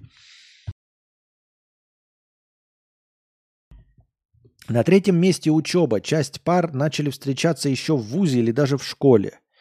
В свою очередь, в 2021 году респонденты отвечали, что самые популярные места для знакомства, которые потом перерастают в более близкие отношения, это работа и интернет. Для сравнения, в США этот способ э, знакомства занимал первое место. По популярности еще в прошлом десятилетии. По данным исследования, которые провели в 2017 году Стэнфордского университета, 39% романтических знакомств приходились на онлайн. Вот и, вот, вот и смотрите, да, ребята, если вы в Пиндостане, то лучше знакомиться онлайн. Тиндер, Хуиндер, Гриндер, Крейглист, все остальное. Одно из преимуществ интернет-знакомств в том, что можно познакомиться с кем-то даже в чужом регионе. И в чем это, блядь, преимущество, блядь? Познакомиться в другом регионе, нахуя? Это же дурные, что ли? Так, где и как проходят свидания? По данным э, одного из исследований, всего на свидания ходит 23% россиян. Причем мужчины чаще женщин, 25 против 20. Правда, если верить этому опросу, влюбленных женщин в принципе меньше. Э, на вопрос, влюблены ли вы сейчас в кого-нибудь, утвердительный ответ дали 49% мужчин и 42% женщин. Ничего удивительного. Мне кажется, все нормально. Это так же, как, знаете, э, у 20, у 80% э, женщин есть секс, и у 20% мужчин есть секс. Потому что 80% женщин предпочитают 20% лучших мужчин, а остальным просто не дают. Поэтому получается, что у одного красивого мужика может 5 баб быть. Вот и все, что я хотел сказать. Самый романтический возраст 18-24 года. Да ладно, ничего себе. А я думал 73 по 82. Две трети опрошенных социологами из этой возрастной группы признались, что ходят на свидание. Так, чаще всего встречи проходят в кафе 10%. На втором месте дома – Нихуя себе, вот это свидание дома. На третьем кино. Интересно, на втором дома, на третьем кино. Один процент идут на свидание в театр или музей. Столько же проводят время вместе в машине. То есть люди посидели в машине, они думают, что это было свидание. Понятно. Так. В 2019 аген, э, году агентство э, провело исследование, чтобы узнать, допускают ли россияне секс на первом свидании. Оказалось, 94% опрошенных мужчин и 14% женщин не против такого быстрого развития отношений. 94%. А как же, а как же вы все хотите девственниц, вот этих вот честных, вот это вот все. Никто чернильниц не хочет, не все. А сами-то поебаться 94% хотите на первом свидании. Как же так? А как же скрепность, а? Вы не находите 94% мужчин, что довольно странновато? И где вы найдете себе на 94% женщин в кокошниках, да, девственниц вот таких, которые будут вам давать?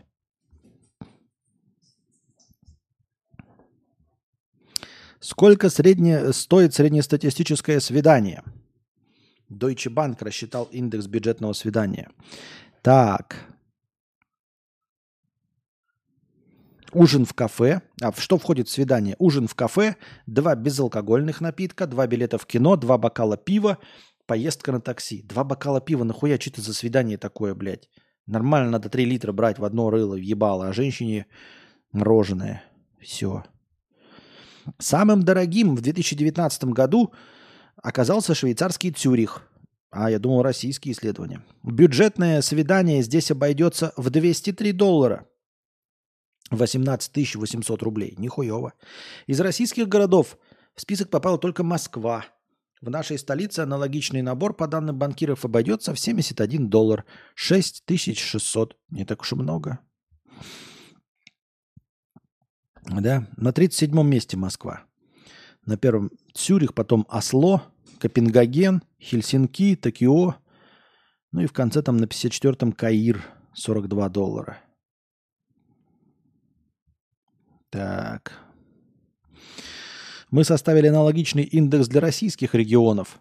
Для расчета расходов на бюджетное свидание взяли похожий набор. Ужин в кафе, два кофе в кафе – Два билета в кино, литр пива. Поездка в такси на 4 километра. Получилось, что в среднем, как, как, как средняя потребительская корзина, знаете, там, блядь, полтора яйца, э, вот, 327 грамм масла, и вот тут два билета в кино, литр пива и поездка в такси на 4 километра. Получилось, что в среднем по России свидание обойдется в 1912 рублей. Дороже всего романтический вечер будет стоить э, на Чукотке 3273.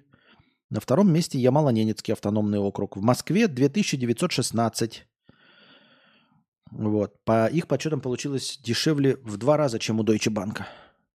Дешевле всего свидание обойдется в Ингушетии. Ребята, поезжайте в Ингушетию для первых свиданий. Нет, конечно.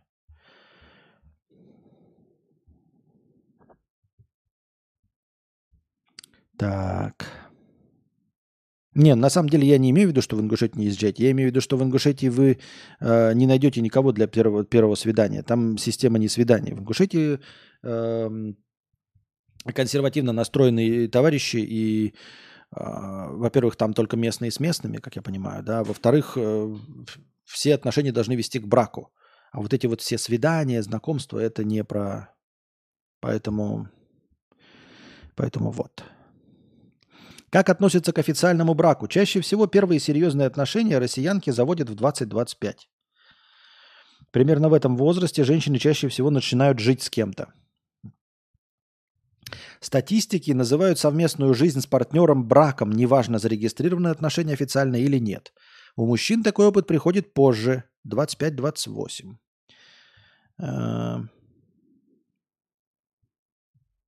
Если верить Росстату, большая часть тех, кто живет вместе, оформляют отношения официально. Чем моложе пара, тем чаще они не регистрируют свои отношения.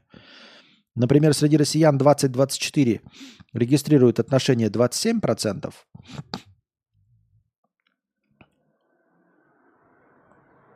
Что-то как это, блядь, непонятно. А для сравнения, доля россиян 45-49 получается 90%. Вот. Ну вот и все. В общем, вот и все. Что останется?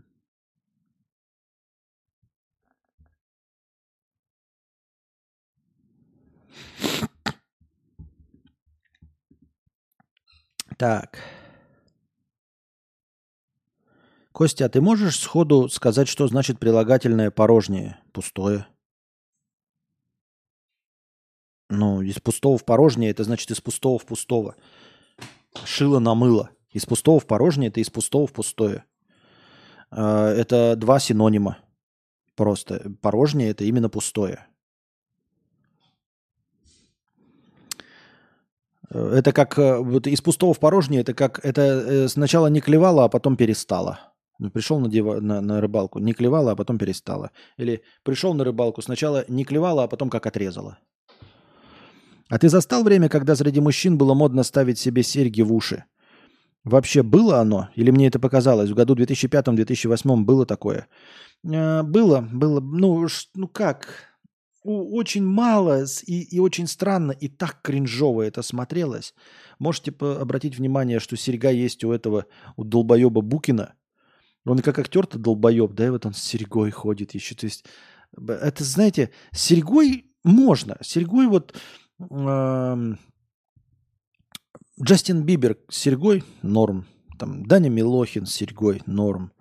Ну и с горем пополам там может быть э, капитан Джек Воробей с серьгой – норм. Но когда ты выглядишь как, блядь, старый, бородатый, сидеющий, толстый скуфидон, а именно так выглядит Букин, и вот он типа надевает костюм, а он скуфидон, блядь. И серьга вообще нелепость. Или еще была у, у Краскова, у Краско, по-моему, да? Э, тоже серьга. Но она хоть у него еще неплохо смотрелась. А так, это так, такой позор всегда. Серьга в ухе у мужчины вообще позор.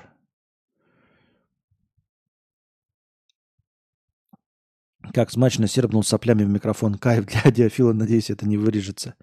Как я не... Куда? Какими соплями? У Макса плюс 100-500 еще. Да. Не, ну там панкуха, и у него кольца, это как бы не серьга, а эти, как их, блядь, туннели ебучие, это как-то по-другому воспринимается. Но когда вот такой вот, знаете, 40-летний, 40 плюс мужик, это так тупо, блядь, так тупо.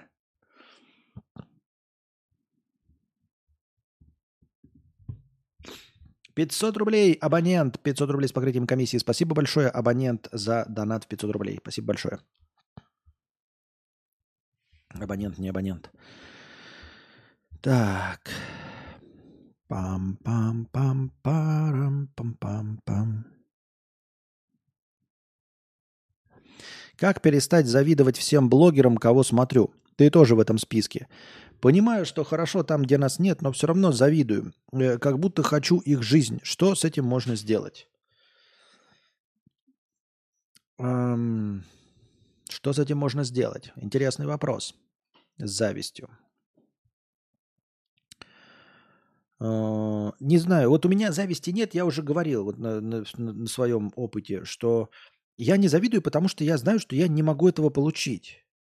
То есть зависть была бы, когда какое-то есть несправедливое отношение. Ты реально чувствуешь, что есть несправедливое отношение? Ну почему ты завидуешь блогерам? То есть ты можешь, э, ты думаешь, что ты можешь оказаться на их месте? Так окажись на их месте.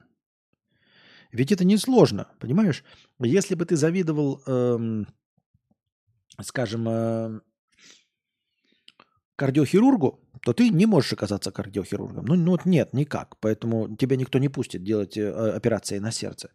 А блогером-то ты можешь оказаться. Я к тому, что вот я не испытываю зависть, потому что когда я вижу пример, я просто вижу, что этот пример ко мне неприменим.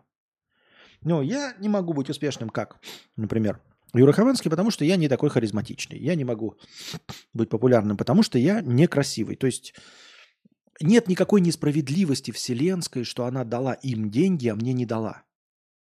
Ну, потому что я, ну вот, поставь меня на их место, да, или, допустим, имеется в виду, э, запусти меня вот в тот момент, когда они стали популярными, например, какой-то там 2 апреля 2007 года. И пусть я сделаю то же самое и окажусь на их месте. Я не стану популярным, потому что я не он, потому что у меня нет таланта. То есть здесь не надо оказаться в нужное время в нужном месте. Это конкретно, вот конкретно у них есть это преимущество, там талант, харизма и все остальное. Если ты, в отличие от меня, э, завидуешь, то значит ты чувствуешь какую-то несправедливость, что при э, равном приложении усилий они получили больший результат. Это значит, что ты уверен, что ты можешь повторить этот успех. Правильно? Повтори. Я не в качестве подъеба, а в качестве того, что вот я не пробую, да, там, например, какие-то другие, я знаю, что они не работают. Ну, то есть они на мне не сработают. Но если ты завидуешь, значит, ты думаешь, что э, тебе нужно просто говорить, например, как э, Влад Бумага или там как Ян Топлес, и ты будешь таким же популярным. Так нет ничего проще. Это же не кардиохирургия, где тебя не допустят к операции на открытом сердце. Это просто бери телефон, сам с себя снимай, если ты чувствуешь, что этот... Мне кажется, вот, возможно, так, тогда зависти пройдет. Попробуй, попробуй. Что с этим можно сделать? Ты попробуй стать блогером. У этого есть два выхода. Первый выход. Ты понимаешь, что не можешь стать блогером, поэтому завидовать нечему. Ну, то есть просто ты не можешь повторить, потому что, ну вот и... Поэтому нет никакой несправедливости. То есть условный э, Иван Ургант получает больше тебя, потому что он тебя талантливее. Нет в этом никакой несправедливости. Он действительно талантливее тебя, он действительно интереснее, лучше шутит. Поэтому Вселенная дает ему больше денег за просто более, ну, за лучшую работу. И все. Второй вариант у тебя получается – и тогда предмет зависти пропадает. Тогда э, пропадает сама зависть, потому что ты действительно всего добился. Разве не так?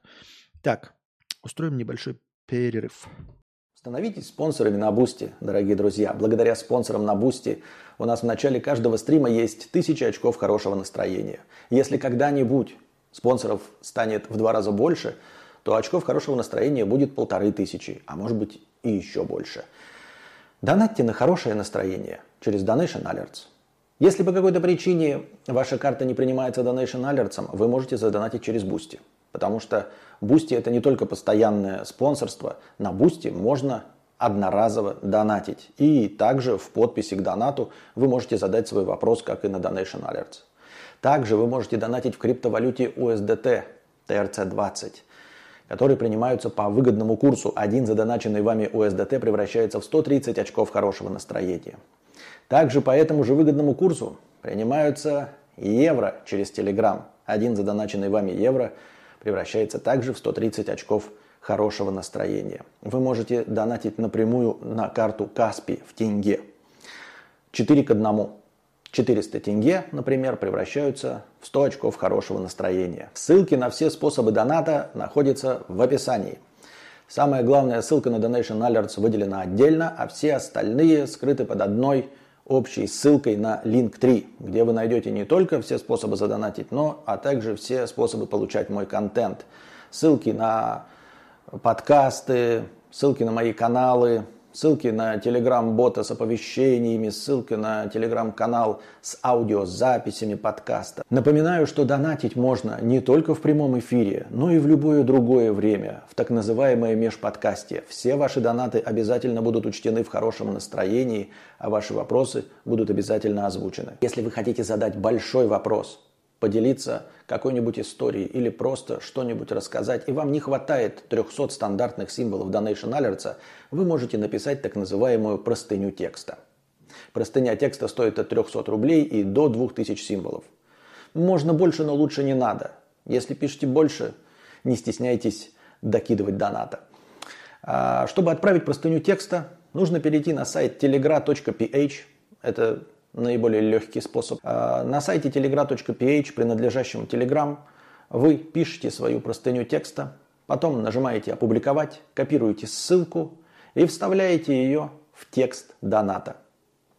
И с донатом от 300 рублей отправляете. И спасибо всем огромное за поддержку в виде донатов. Вы очень помогаете. Без вас этого всего бы не было. Так что донатьте на продолжение банкета.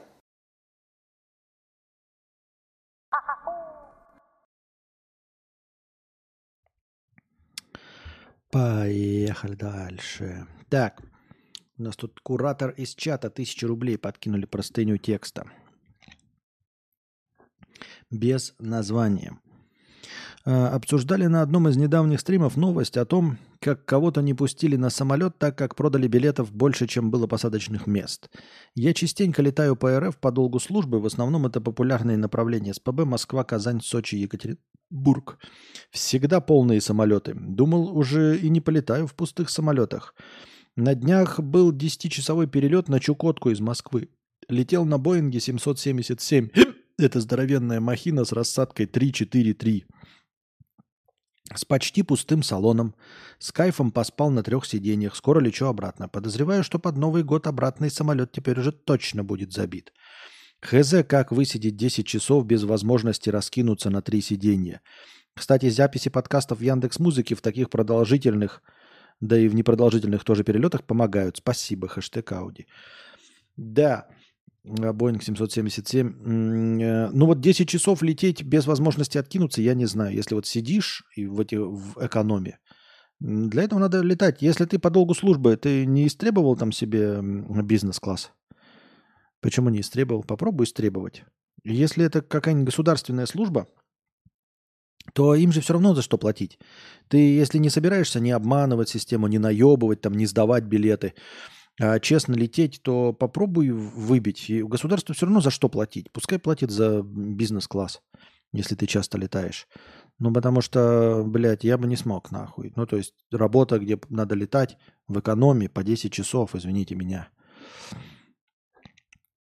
Я бы не смог. А, я бы не смог. Так. Пошли дальше. Э, спасавших животных от усыпления ветеринара захотели наказать за мошенничество. А, ну это мы читали уже эту новость. Каков злодей. Так, идем дальше.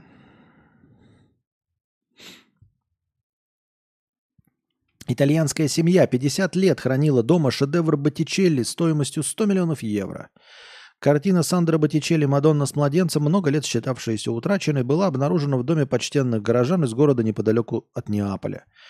По заявлению итальянцев, прятавших картину от мира более 50 лет, их целью было сохранение уникального полотна от охотников за реликвиями. Правда, хранили они его так себе. По словам очевидцев, на полотне невооруженным глазом видны потертости, трещины лака и попытки неудачного подкрашивания – После восстановления Мадонну с младенцем, написанную мастером около 1490 года, планируют выставить в одном из музеев. По предварительной оценке экспертов, стоимость полотна составляет порядка 100 миллионов евро. Так этой семье-то что-то досталось за это полотно? Или у них просто отобрали на государственном уровне и все, и по губам им поводили немытым? Женщина потребовала от борделя вернуть потраченные ее мужем деньги. Мужчина из Австралии провел в заведении 7 часов, на протяжении которых пользовался услугами двух проституток. В общей сложности в борделе он оставил 6 тысяч австралийских долларов, примерно 351 тысячу рублей. Узнав о потраченной сумме, женщина пришла на разборки. Она заявила, что ее муж был в состоянии алкогольного опьянения и ничего не помнит. Однако по камерам было видно, что мужчина был трезвым и оплачивал услуги секс-работниц по собственной воле. Тогда австралийка посчитала цены на услуги слишком высокими и начала утверждать, что ее мужа обокрали. Но и это не помогло. А, это не наша проблема. Мы ведем легальный бизнес. И это была законная услуга с законной оплатой. Он знал, что делал, просто потом попался, заявил менеджер публичного дома. История, а, как обычно, на самом деле ничего примечательного в себе не несет, помимо того, что связано с проституцией. Вполне себе тривиальная ситуация, когда кто-то на что-то потратил деньги, его спрашивают на что, и он начинает мазаться. «Ой, да я пьяный был!» Вот. И поэтому купил вместо шубы тебе э, литые диски на 22 дюйма. Вот, потом смотрят, проверяют, оказывается, по камерам не пьяный был. Ой, да что-то сильно дорогие э, диски, наверняка его обманули. А потом ты смотришь цены в Гугле, а за 22-дюймовые литые диски это нормальная цена, еще даже дешевато. И получается, что тебя твой член семьи пытался наебать и выставляет тебя конченным дураком. А проституция здесь вообще ни при чем, если честно. Британский премьер Риши Сунак отменил встречу с греческим коллегой Мицотакисом из-за претензий Греции на возвращение скульптур Парфенона, которые хранятся в Британском музее.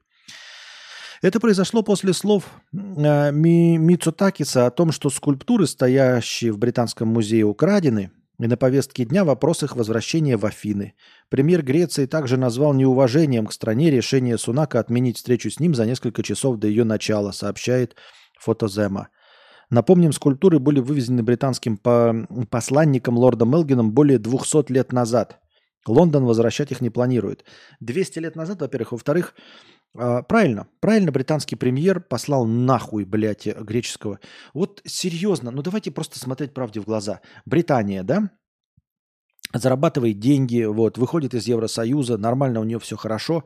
И Греция, которая, блядь, в нищете прозябает, которая кризис, который весь Евросоюз э, помогает, которой нужно решать какие-то экономические проблемы.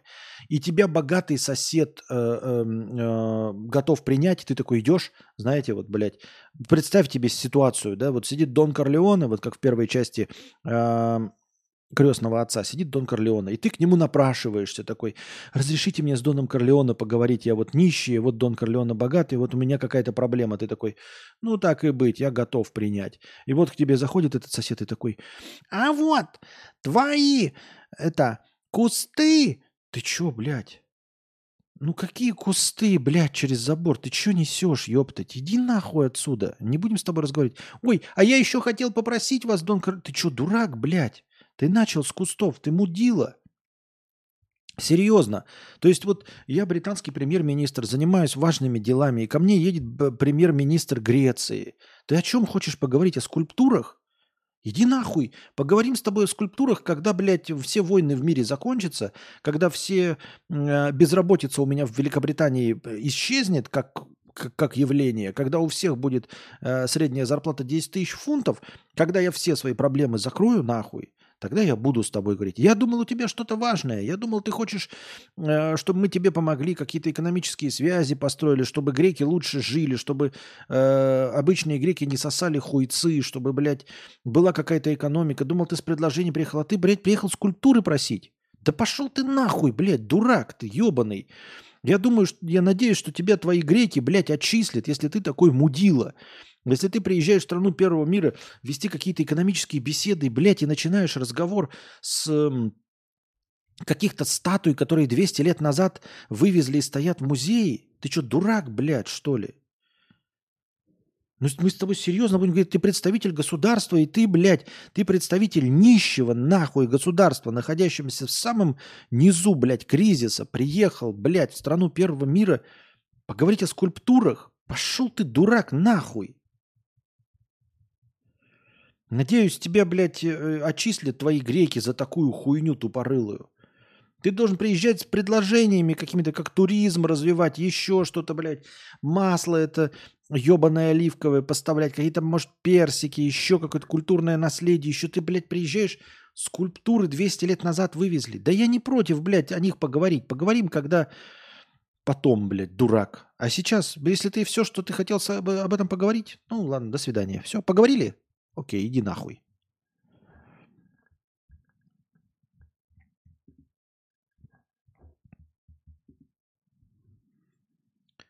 Американского врача лишили паспорта из-за допущенной 61 год назад ошибки. По замене паспорта в Госдепартаменте обнаружили, что Сияваш Сабхани, несмотря на то, что он появился на свет в Вашингтоне и всю жизнь прожил в США, не имел права на гражданство, так как его отец был иранским дипломатом, об этом пишет Вашингтон-Пост. По словам самого Сабхани, для него эта новость стала шоком. Он подчеркнул, что всю жизнь прожил в США, платил налоги, голосовал за президентов, а во времена ковида был на работе, подвергая риску себя и свою семью. Отметим, что в США действует право почвы, позволяющее получить гражданство всем, кто родился на американской территории в американской юрисдикции. Исключение – дети иностранных дипломатов – Мужчине предложили подать заявку на получение вместо гражданства постоянного вида на жительство в США. Ну, и что можно сказать? Как обычно, большая неповоротливая государственная машина. Как я вчера и говорил, нет никакого человека. Вот сидит человек грустный, да, лишился гражданства, лечился, лишился вот почвы под, под ногами. И думает, какая несправедливость. А его же никто несправедливо с ним не поступал. Нет никакого госдепартамента. Госдепартамент – это набор, блядь, кабинетов – то есть его никто не кинул, никто на самом деле его не ненавидит, никто ничего, просто кто-то формально такой. Ну, формально ты сын дипломата, все, ты не получаешь ничего. Не получаешь гражданство, лишаешься его, иди нахуй, все. Никто не входит в его положение, никто не пытается решить его проблему, потому что нет никакого виноватого человека, нет никакого госдепа, нет ничего. Это все набор правил. А, бизнес-класс по регламентам только топ-менеджерам предписан. Мне пока только эконом светит. Целяви. В недол- недолгих перелетах еще терпимо.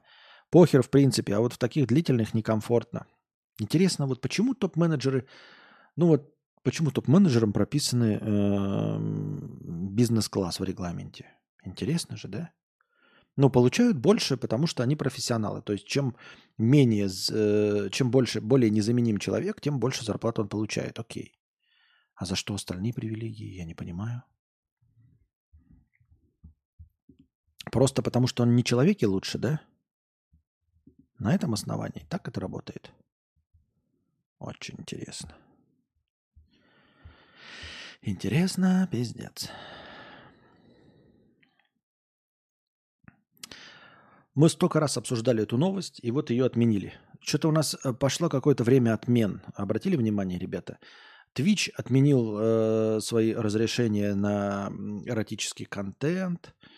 Э, Финляндия отменила открытые после полного закрытия два э, пропускных пункта на границе с Россией, тоже отменила.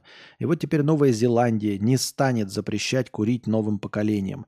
Поколенческий запрет на курение стал новеллой э, как законодательства самого архипелага, так и всего мира – Согласно принятому в конце 2022 года законопроекту, всем, кто родился после 31 декабря 2008 года, больше не могли продать сигареты. Цель – снижение табакокурения. Запрет должен был вступить в силу в июле следующего года, но в результате выборов к власти пришла оппозиция, которая отменила инициативу предшественников. В качестве официальной причины заявлено, что отказ от налоговых поступлений от реализации табачных изделий – непозволительная роскошь для страны. Ну, это выбирается как бы не здоровье нации в целом, а э, налоговые поступления от э, табачных корпораций. Это все, что нужно знать о чиновниках, это все, что нужно знать о преследовании э, каких-то целей. Э, вот. Какие цели преследуют чиновники и правительство, которые вы избираете? чтобы народ жил здоровым, долго и счастливо? Нет. Чтобы поступали налоги. Как я вам и рассказывал, ребята. Главное – это платить налоги. Вот. Государству нужно, чтобы вы платили налоги. Не чтобы вам было хорошо. Не чтобы э, служить вам, а для того, чтобы вы платили налоги, которые они могут потратить на себя.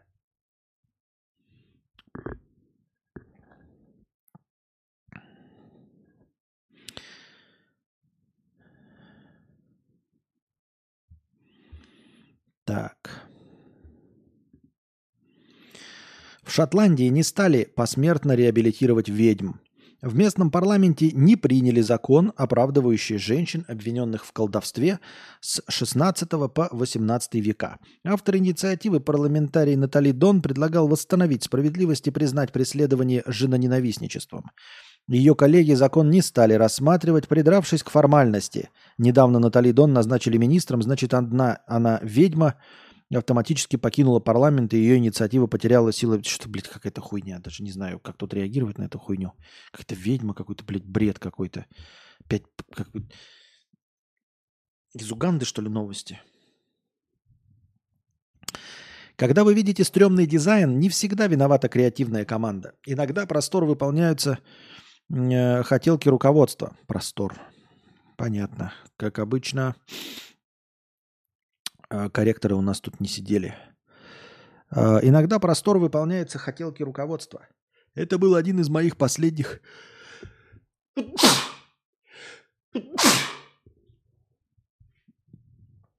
проектов на должности креативного директора. Слева мой концепт, а справа то, что запустили после моего ухода. Хомяк в шляпе – три слова, захватившие российский твиттер на выходных. Если вы о нем еще не слышали, мы срочно это исправим. Хомяка в шляпе должны знать все. Слава на грызуна свалилась внезапно, когда пользовательница решила показать всему Твиттеру, как поплохел дизайн корма для хомяков после ее увольнения. Девушка прикрепила две картинки. Минималистичный концепт, который сделала она, и новую упаковку с хомяком в шляпе стрёмного дизайна. И началось. За сутки у хомяка в шляпе появилась своя фанбаза, защитники и даже свой аккаунт в Твиттере. Так хомяк в шляпе в сухую победил своего оппонента с соседней упаковки корма.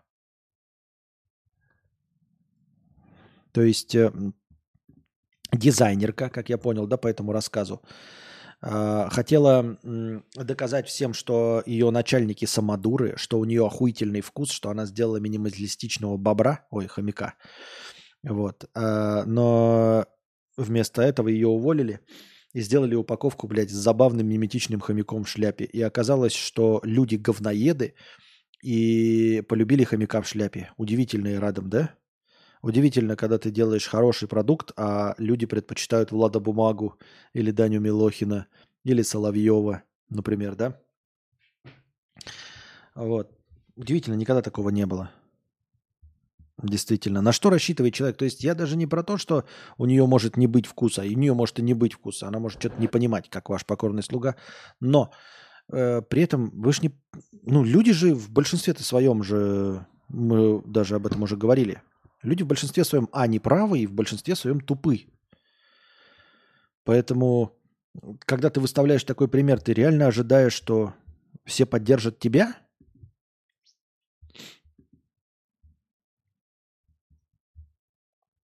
А оказалось, что нет.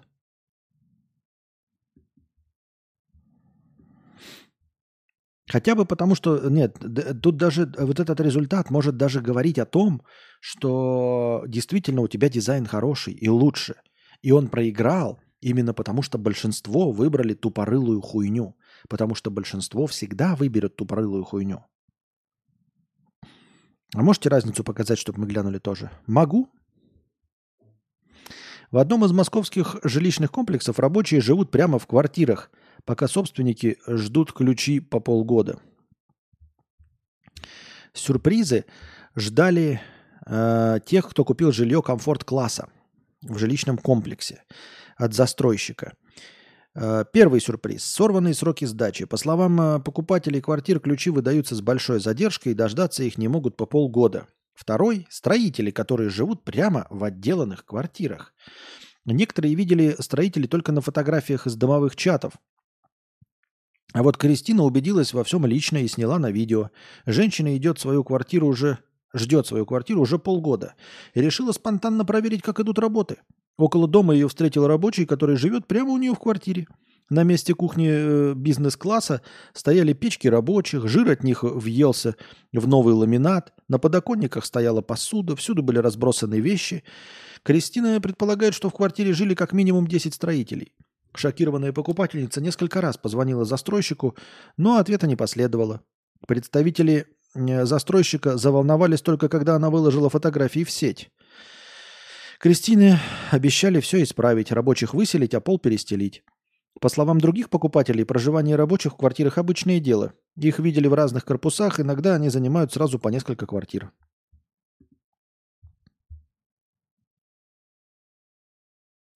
Без комментариев.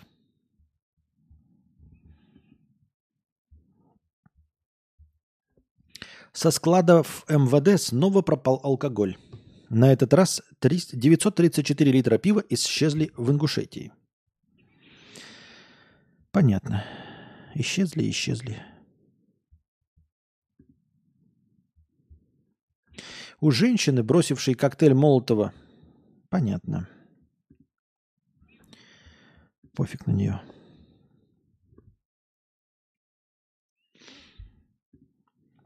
Черни трешуха, черни трешуха.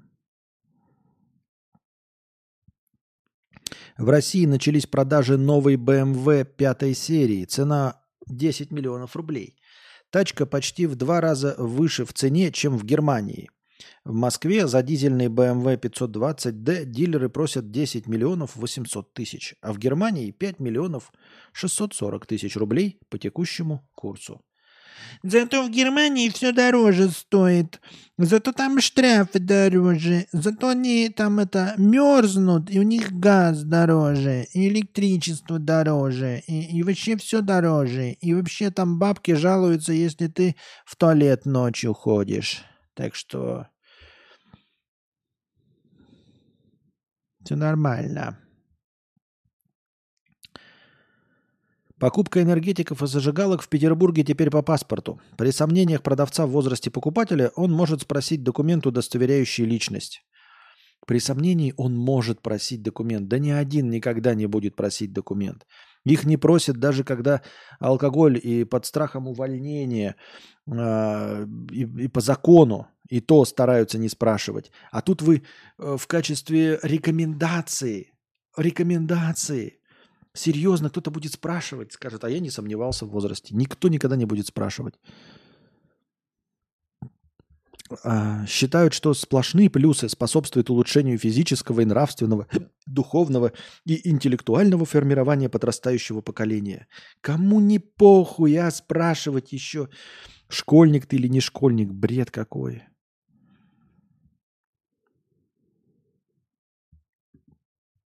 Да. Айсберг-гигант скоро может разрушиться в море Скоша. Один из крупнейших в мире айсбергов А-23А по площади, составляющей два Петербурга, в результате дрейфа был вынесен в Южный океан. Возможно, вскоре этой ледяной глыбы от ледяной глыбы ничего не останется, сообщили в Арктическом и Антарктическом научно-исследовательском институте. Так. Сейчас не времена Титаника. Сейчас айсберги легко отслеживаются со спутников и видны на радарах научно-исследовательских рыбопромысловых судов. Дальнейшая его судьба может сложиться по одному из двух сценариев, сформированных природой. Либо он в течение месяца окажется в море Скоша, где закончит путь, развалившись на части, благодаря воздействию волн теплых океанских вод и ветра. Либо несколько лет будет дрейфовать в системе круговорота Уэделла, но финал будет тем же. Очень интересная история. Это началась в 1986 году, когда произошел откол внешнего края шельфового ледника Фильхнера. Поначалу он никому не причинял неудобств. Более 30 лет был на мели в центральной части моря Уэделла. Но внезапно весной этого года начал дрейф. За его передвижением внимательно следят специалисты. Прикольно. Долго можно, интересно, на этой льдине прожить? Можно на нее высадиться, поставить на ней здания какие-то, вот, и э, базу и кататься по миру.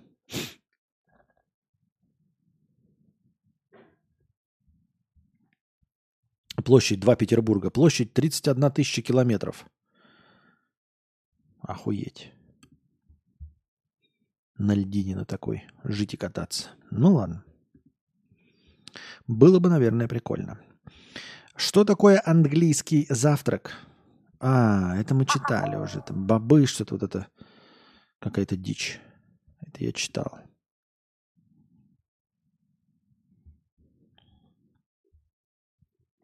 Кадавр 228 рублей.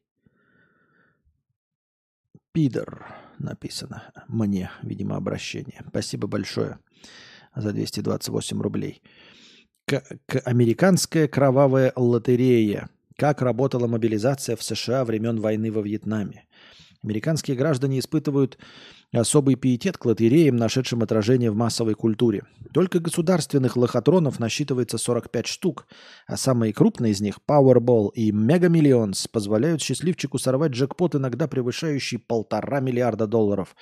Люди с нетерпением ждут очередных розыгрышей, розыгрышей, формируя многомиллионные рейтинги телеканалам, транслирующим мероприятия в прямом эфире. Однако в 1969 году все приняло нестандартный оборот. В прямом эфире по указу президента Ричарда Никсона была проведена лотерея, в которой победители получали не денежный чек, а возможный билет во Вьетнам. Ох. К 1963 году армия столкнулась с необычной проблемой, число мужчин, подлежащих призыву, превышало потребности вооруженных сил в ежегодном наборе. Причиной всему был послевоенный бэби-бум – Лотерея была одним из возможных решений. Так это они хотели уменьшить количество пришедших. То есть действительно те, кто победил, должны были поехать во Вьетнам? Это не было типа, это не ерничество?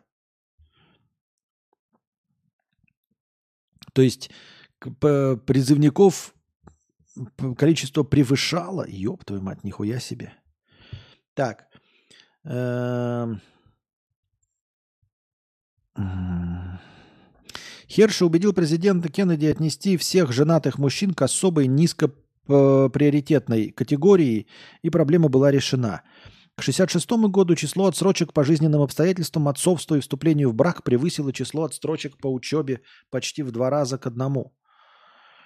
Однако активизация войны, блядь, какая-то душная статья, блядь. Она еще и огром. Ёб твою мать, там раскладок. Я-то там думал, что-то легкое. Ну, блядь, кровавая лотерея.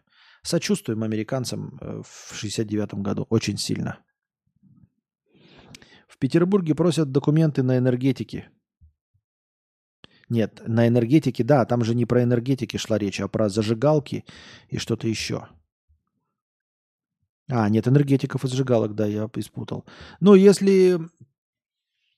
Хорошо. Значит, я был неправ. Делов-то. Как обычно, я не прав. А... Целых две статьи мне кидают про эту, про лотерею. Три статьи на эту тему. Я должен про это был сделать какую-то эту, что ли? Лекцию. Мне просто три статьи кидали.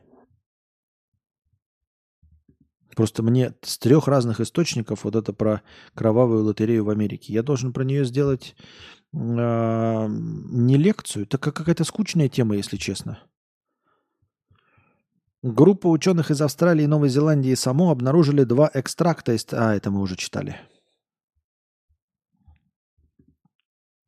Это мы уже читали. И про чувака без билетов пролетевшего мы тоже читали. Что-то все читали. Да, россиянин без билета, без билета.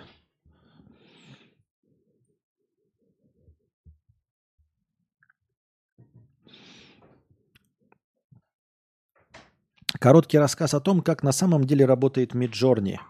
Копипаста. Копипаста.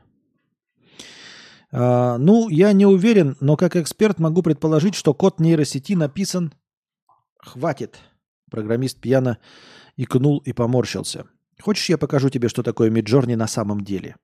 Он не без труда встал из-за стола и махнул рукой, призывая следовать за ним вглубь офиса. «Мы идем к серверам?» – не понял журналист и чуть было не завалился на повороте. Можно и так сказать. Они прошли через незапертую сейфовую дверь и вошли в лифт. Программист два раза промахнулся мимо кнопки, но все-таки справился. Ну, он пьяно посмотрел на журналиста. Думал когда-нибудь, думал когда-нибудь, почему Миджорни не умеет рисовать пальцы?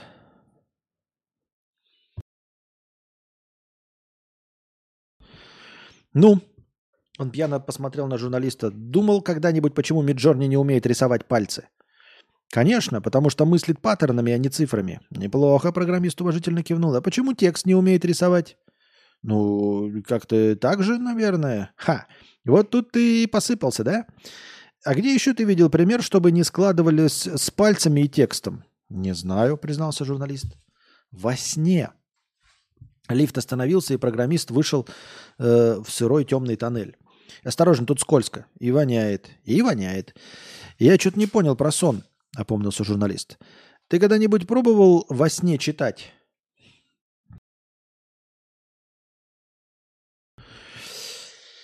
Ты когда-нибудь пробовал во сне читать? Кажется, нет. Попробуй, ничего не выйдет. Никогда. Но это полная хуйня, на самом деле. Все говорят про сны, но это полная хуйня. Мы, потому что сны, они не точны. Сны – это пересказ всегда. Мы всегда помним пересказ сна. Поэтому вот если у меня во сне я читал, то я читал. И пальцев у меня хватает во снах. Потому что это пересказ. Вот. Нет никакого сна, который бы нам показывали как галлюцинации. Он никуда не длится никак. Сон это пересказ всегда. Если вот вы говорите, мне э, там снилась кастрюля, понимаете? Она не как-то там продолжительно снится, какая-то особенная кастрюля. Вам просто понятие кастрюля снится. И все. Но вы не помните, как она выглядела. Но это не значит, что ее не существовало, что, и что вы не можете понять, было у нее 8 ручек или 2. Это все полная хуйня. Вам снилась усредненная кастрюля. И все. А, никогда. Если точнее, то ты не сможешь понять смысл послания в записке. Сможешь. Я читал во сне, мне записки во сне или книга там во сне, и там было написано Константин К. самый лучший. Вот. Этот текст я не видел, но я во сне его прочитал. Я помню, что я его прочитал и что он был на бумажке. А видел я этот текст или нет, не имеет значения. Так вот, попробуй, ничего не выйдет никогда. Если точнее, то ты сможешь понять смысл послания в записке. То ты, ты, ну опять, блядь, это опечатки, это не я так раково читаю, ребята.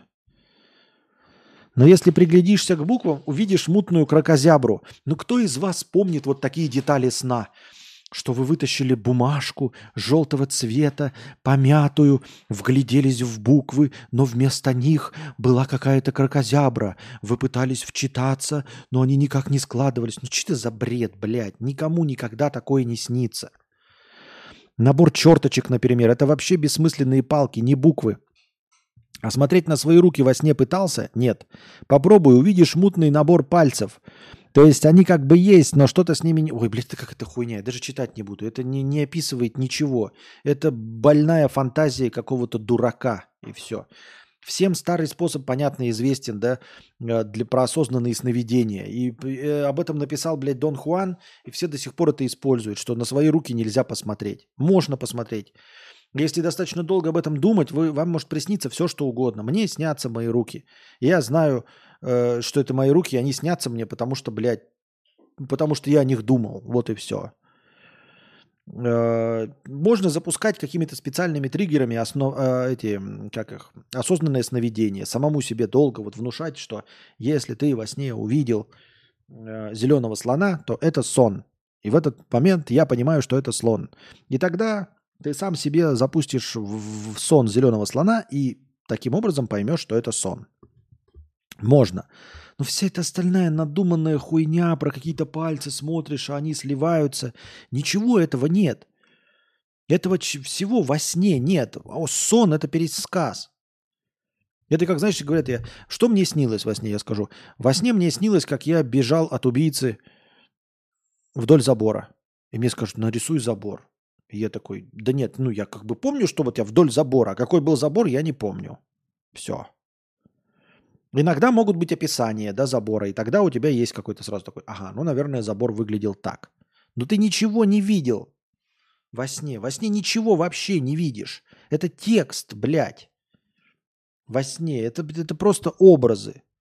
Причем образы сразу же сюда, они даже не словесно формулируются. Это какая-то полная херня. Во сне ты прочитал записку. Все. Если ты фантазируешь, ты можешь такой представить себе, какую записку ты видел. Но во сне у тебя записки никакой не было. Прям читать эту хуйню дальше я не, не, не вижу никакого смысла. Это когда какой-то, блядь, надмозг пытается выдумать копипасту о том, что он что-то понимает, что такое Миджорни, и почему он так рисует, и вот эти забавные метафоры. Нет, это забавные метафоры, чтобы поразить твою тупую девочку, которая считает тебя интересным и умным. Вот ей 14 лет, она считает, что ты прям прикольный вообще. И ты ей вот это вот все рассказываешь про то, что во сне нельзя в записке ничего прочитать. Она такая, вау, ты такой умный, тебе уже 23, а мне 14. Действительно, я когда записку вижу, во сне там какие-то крокозябры.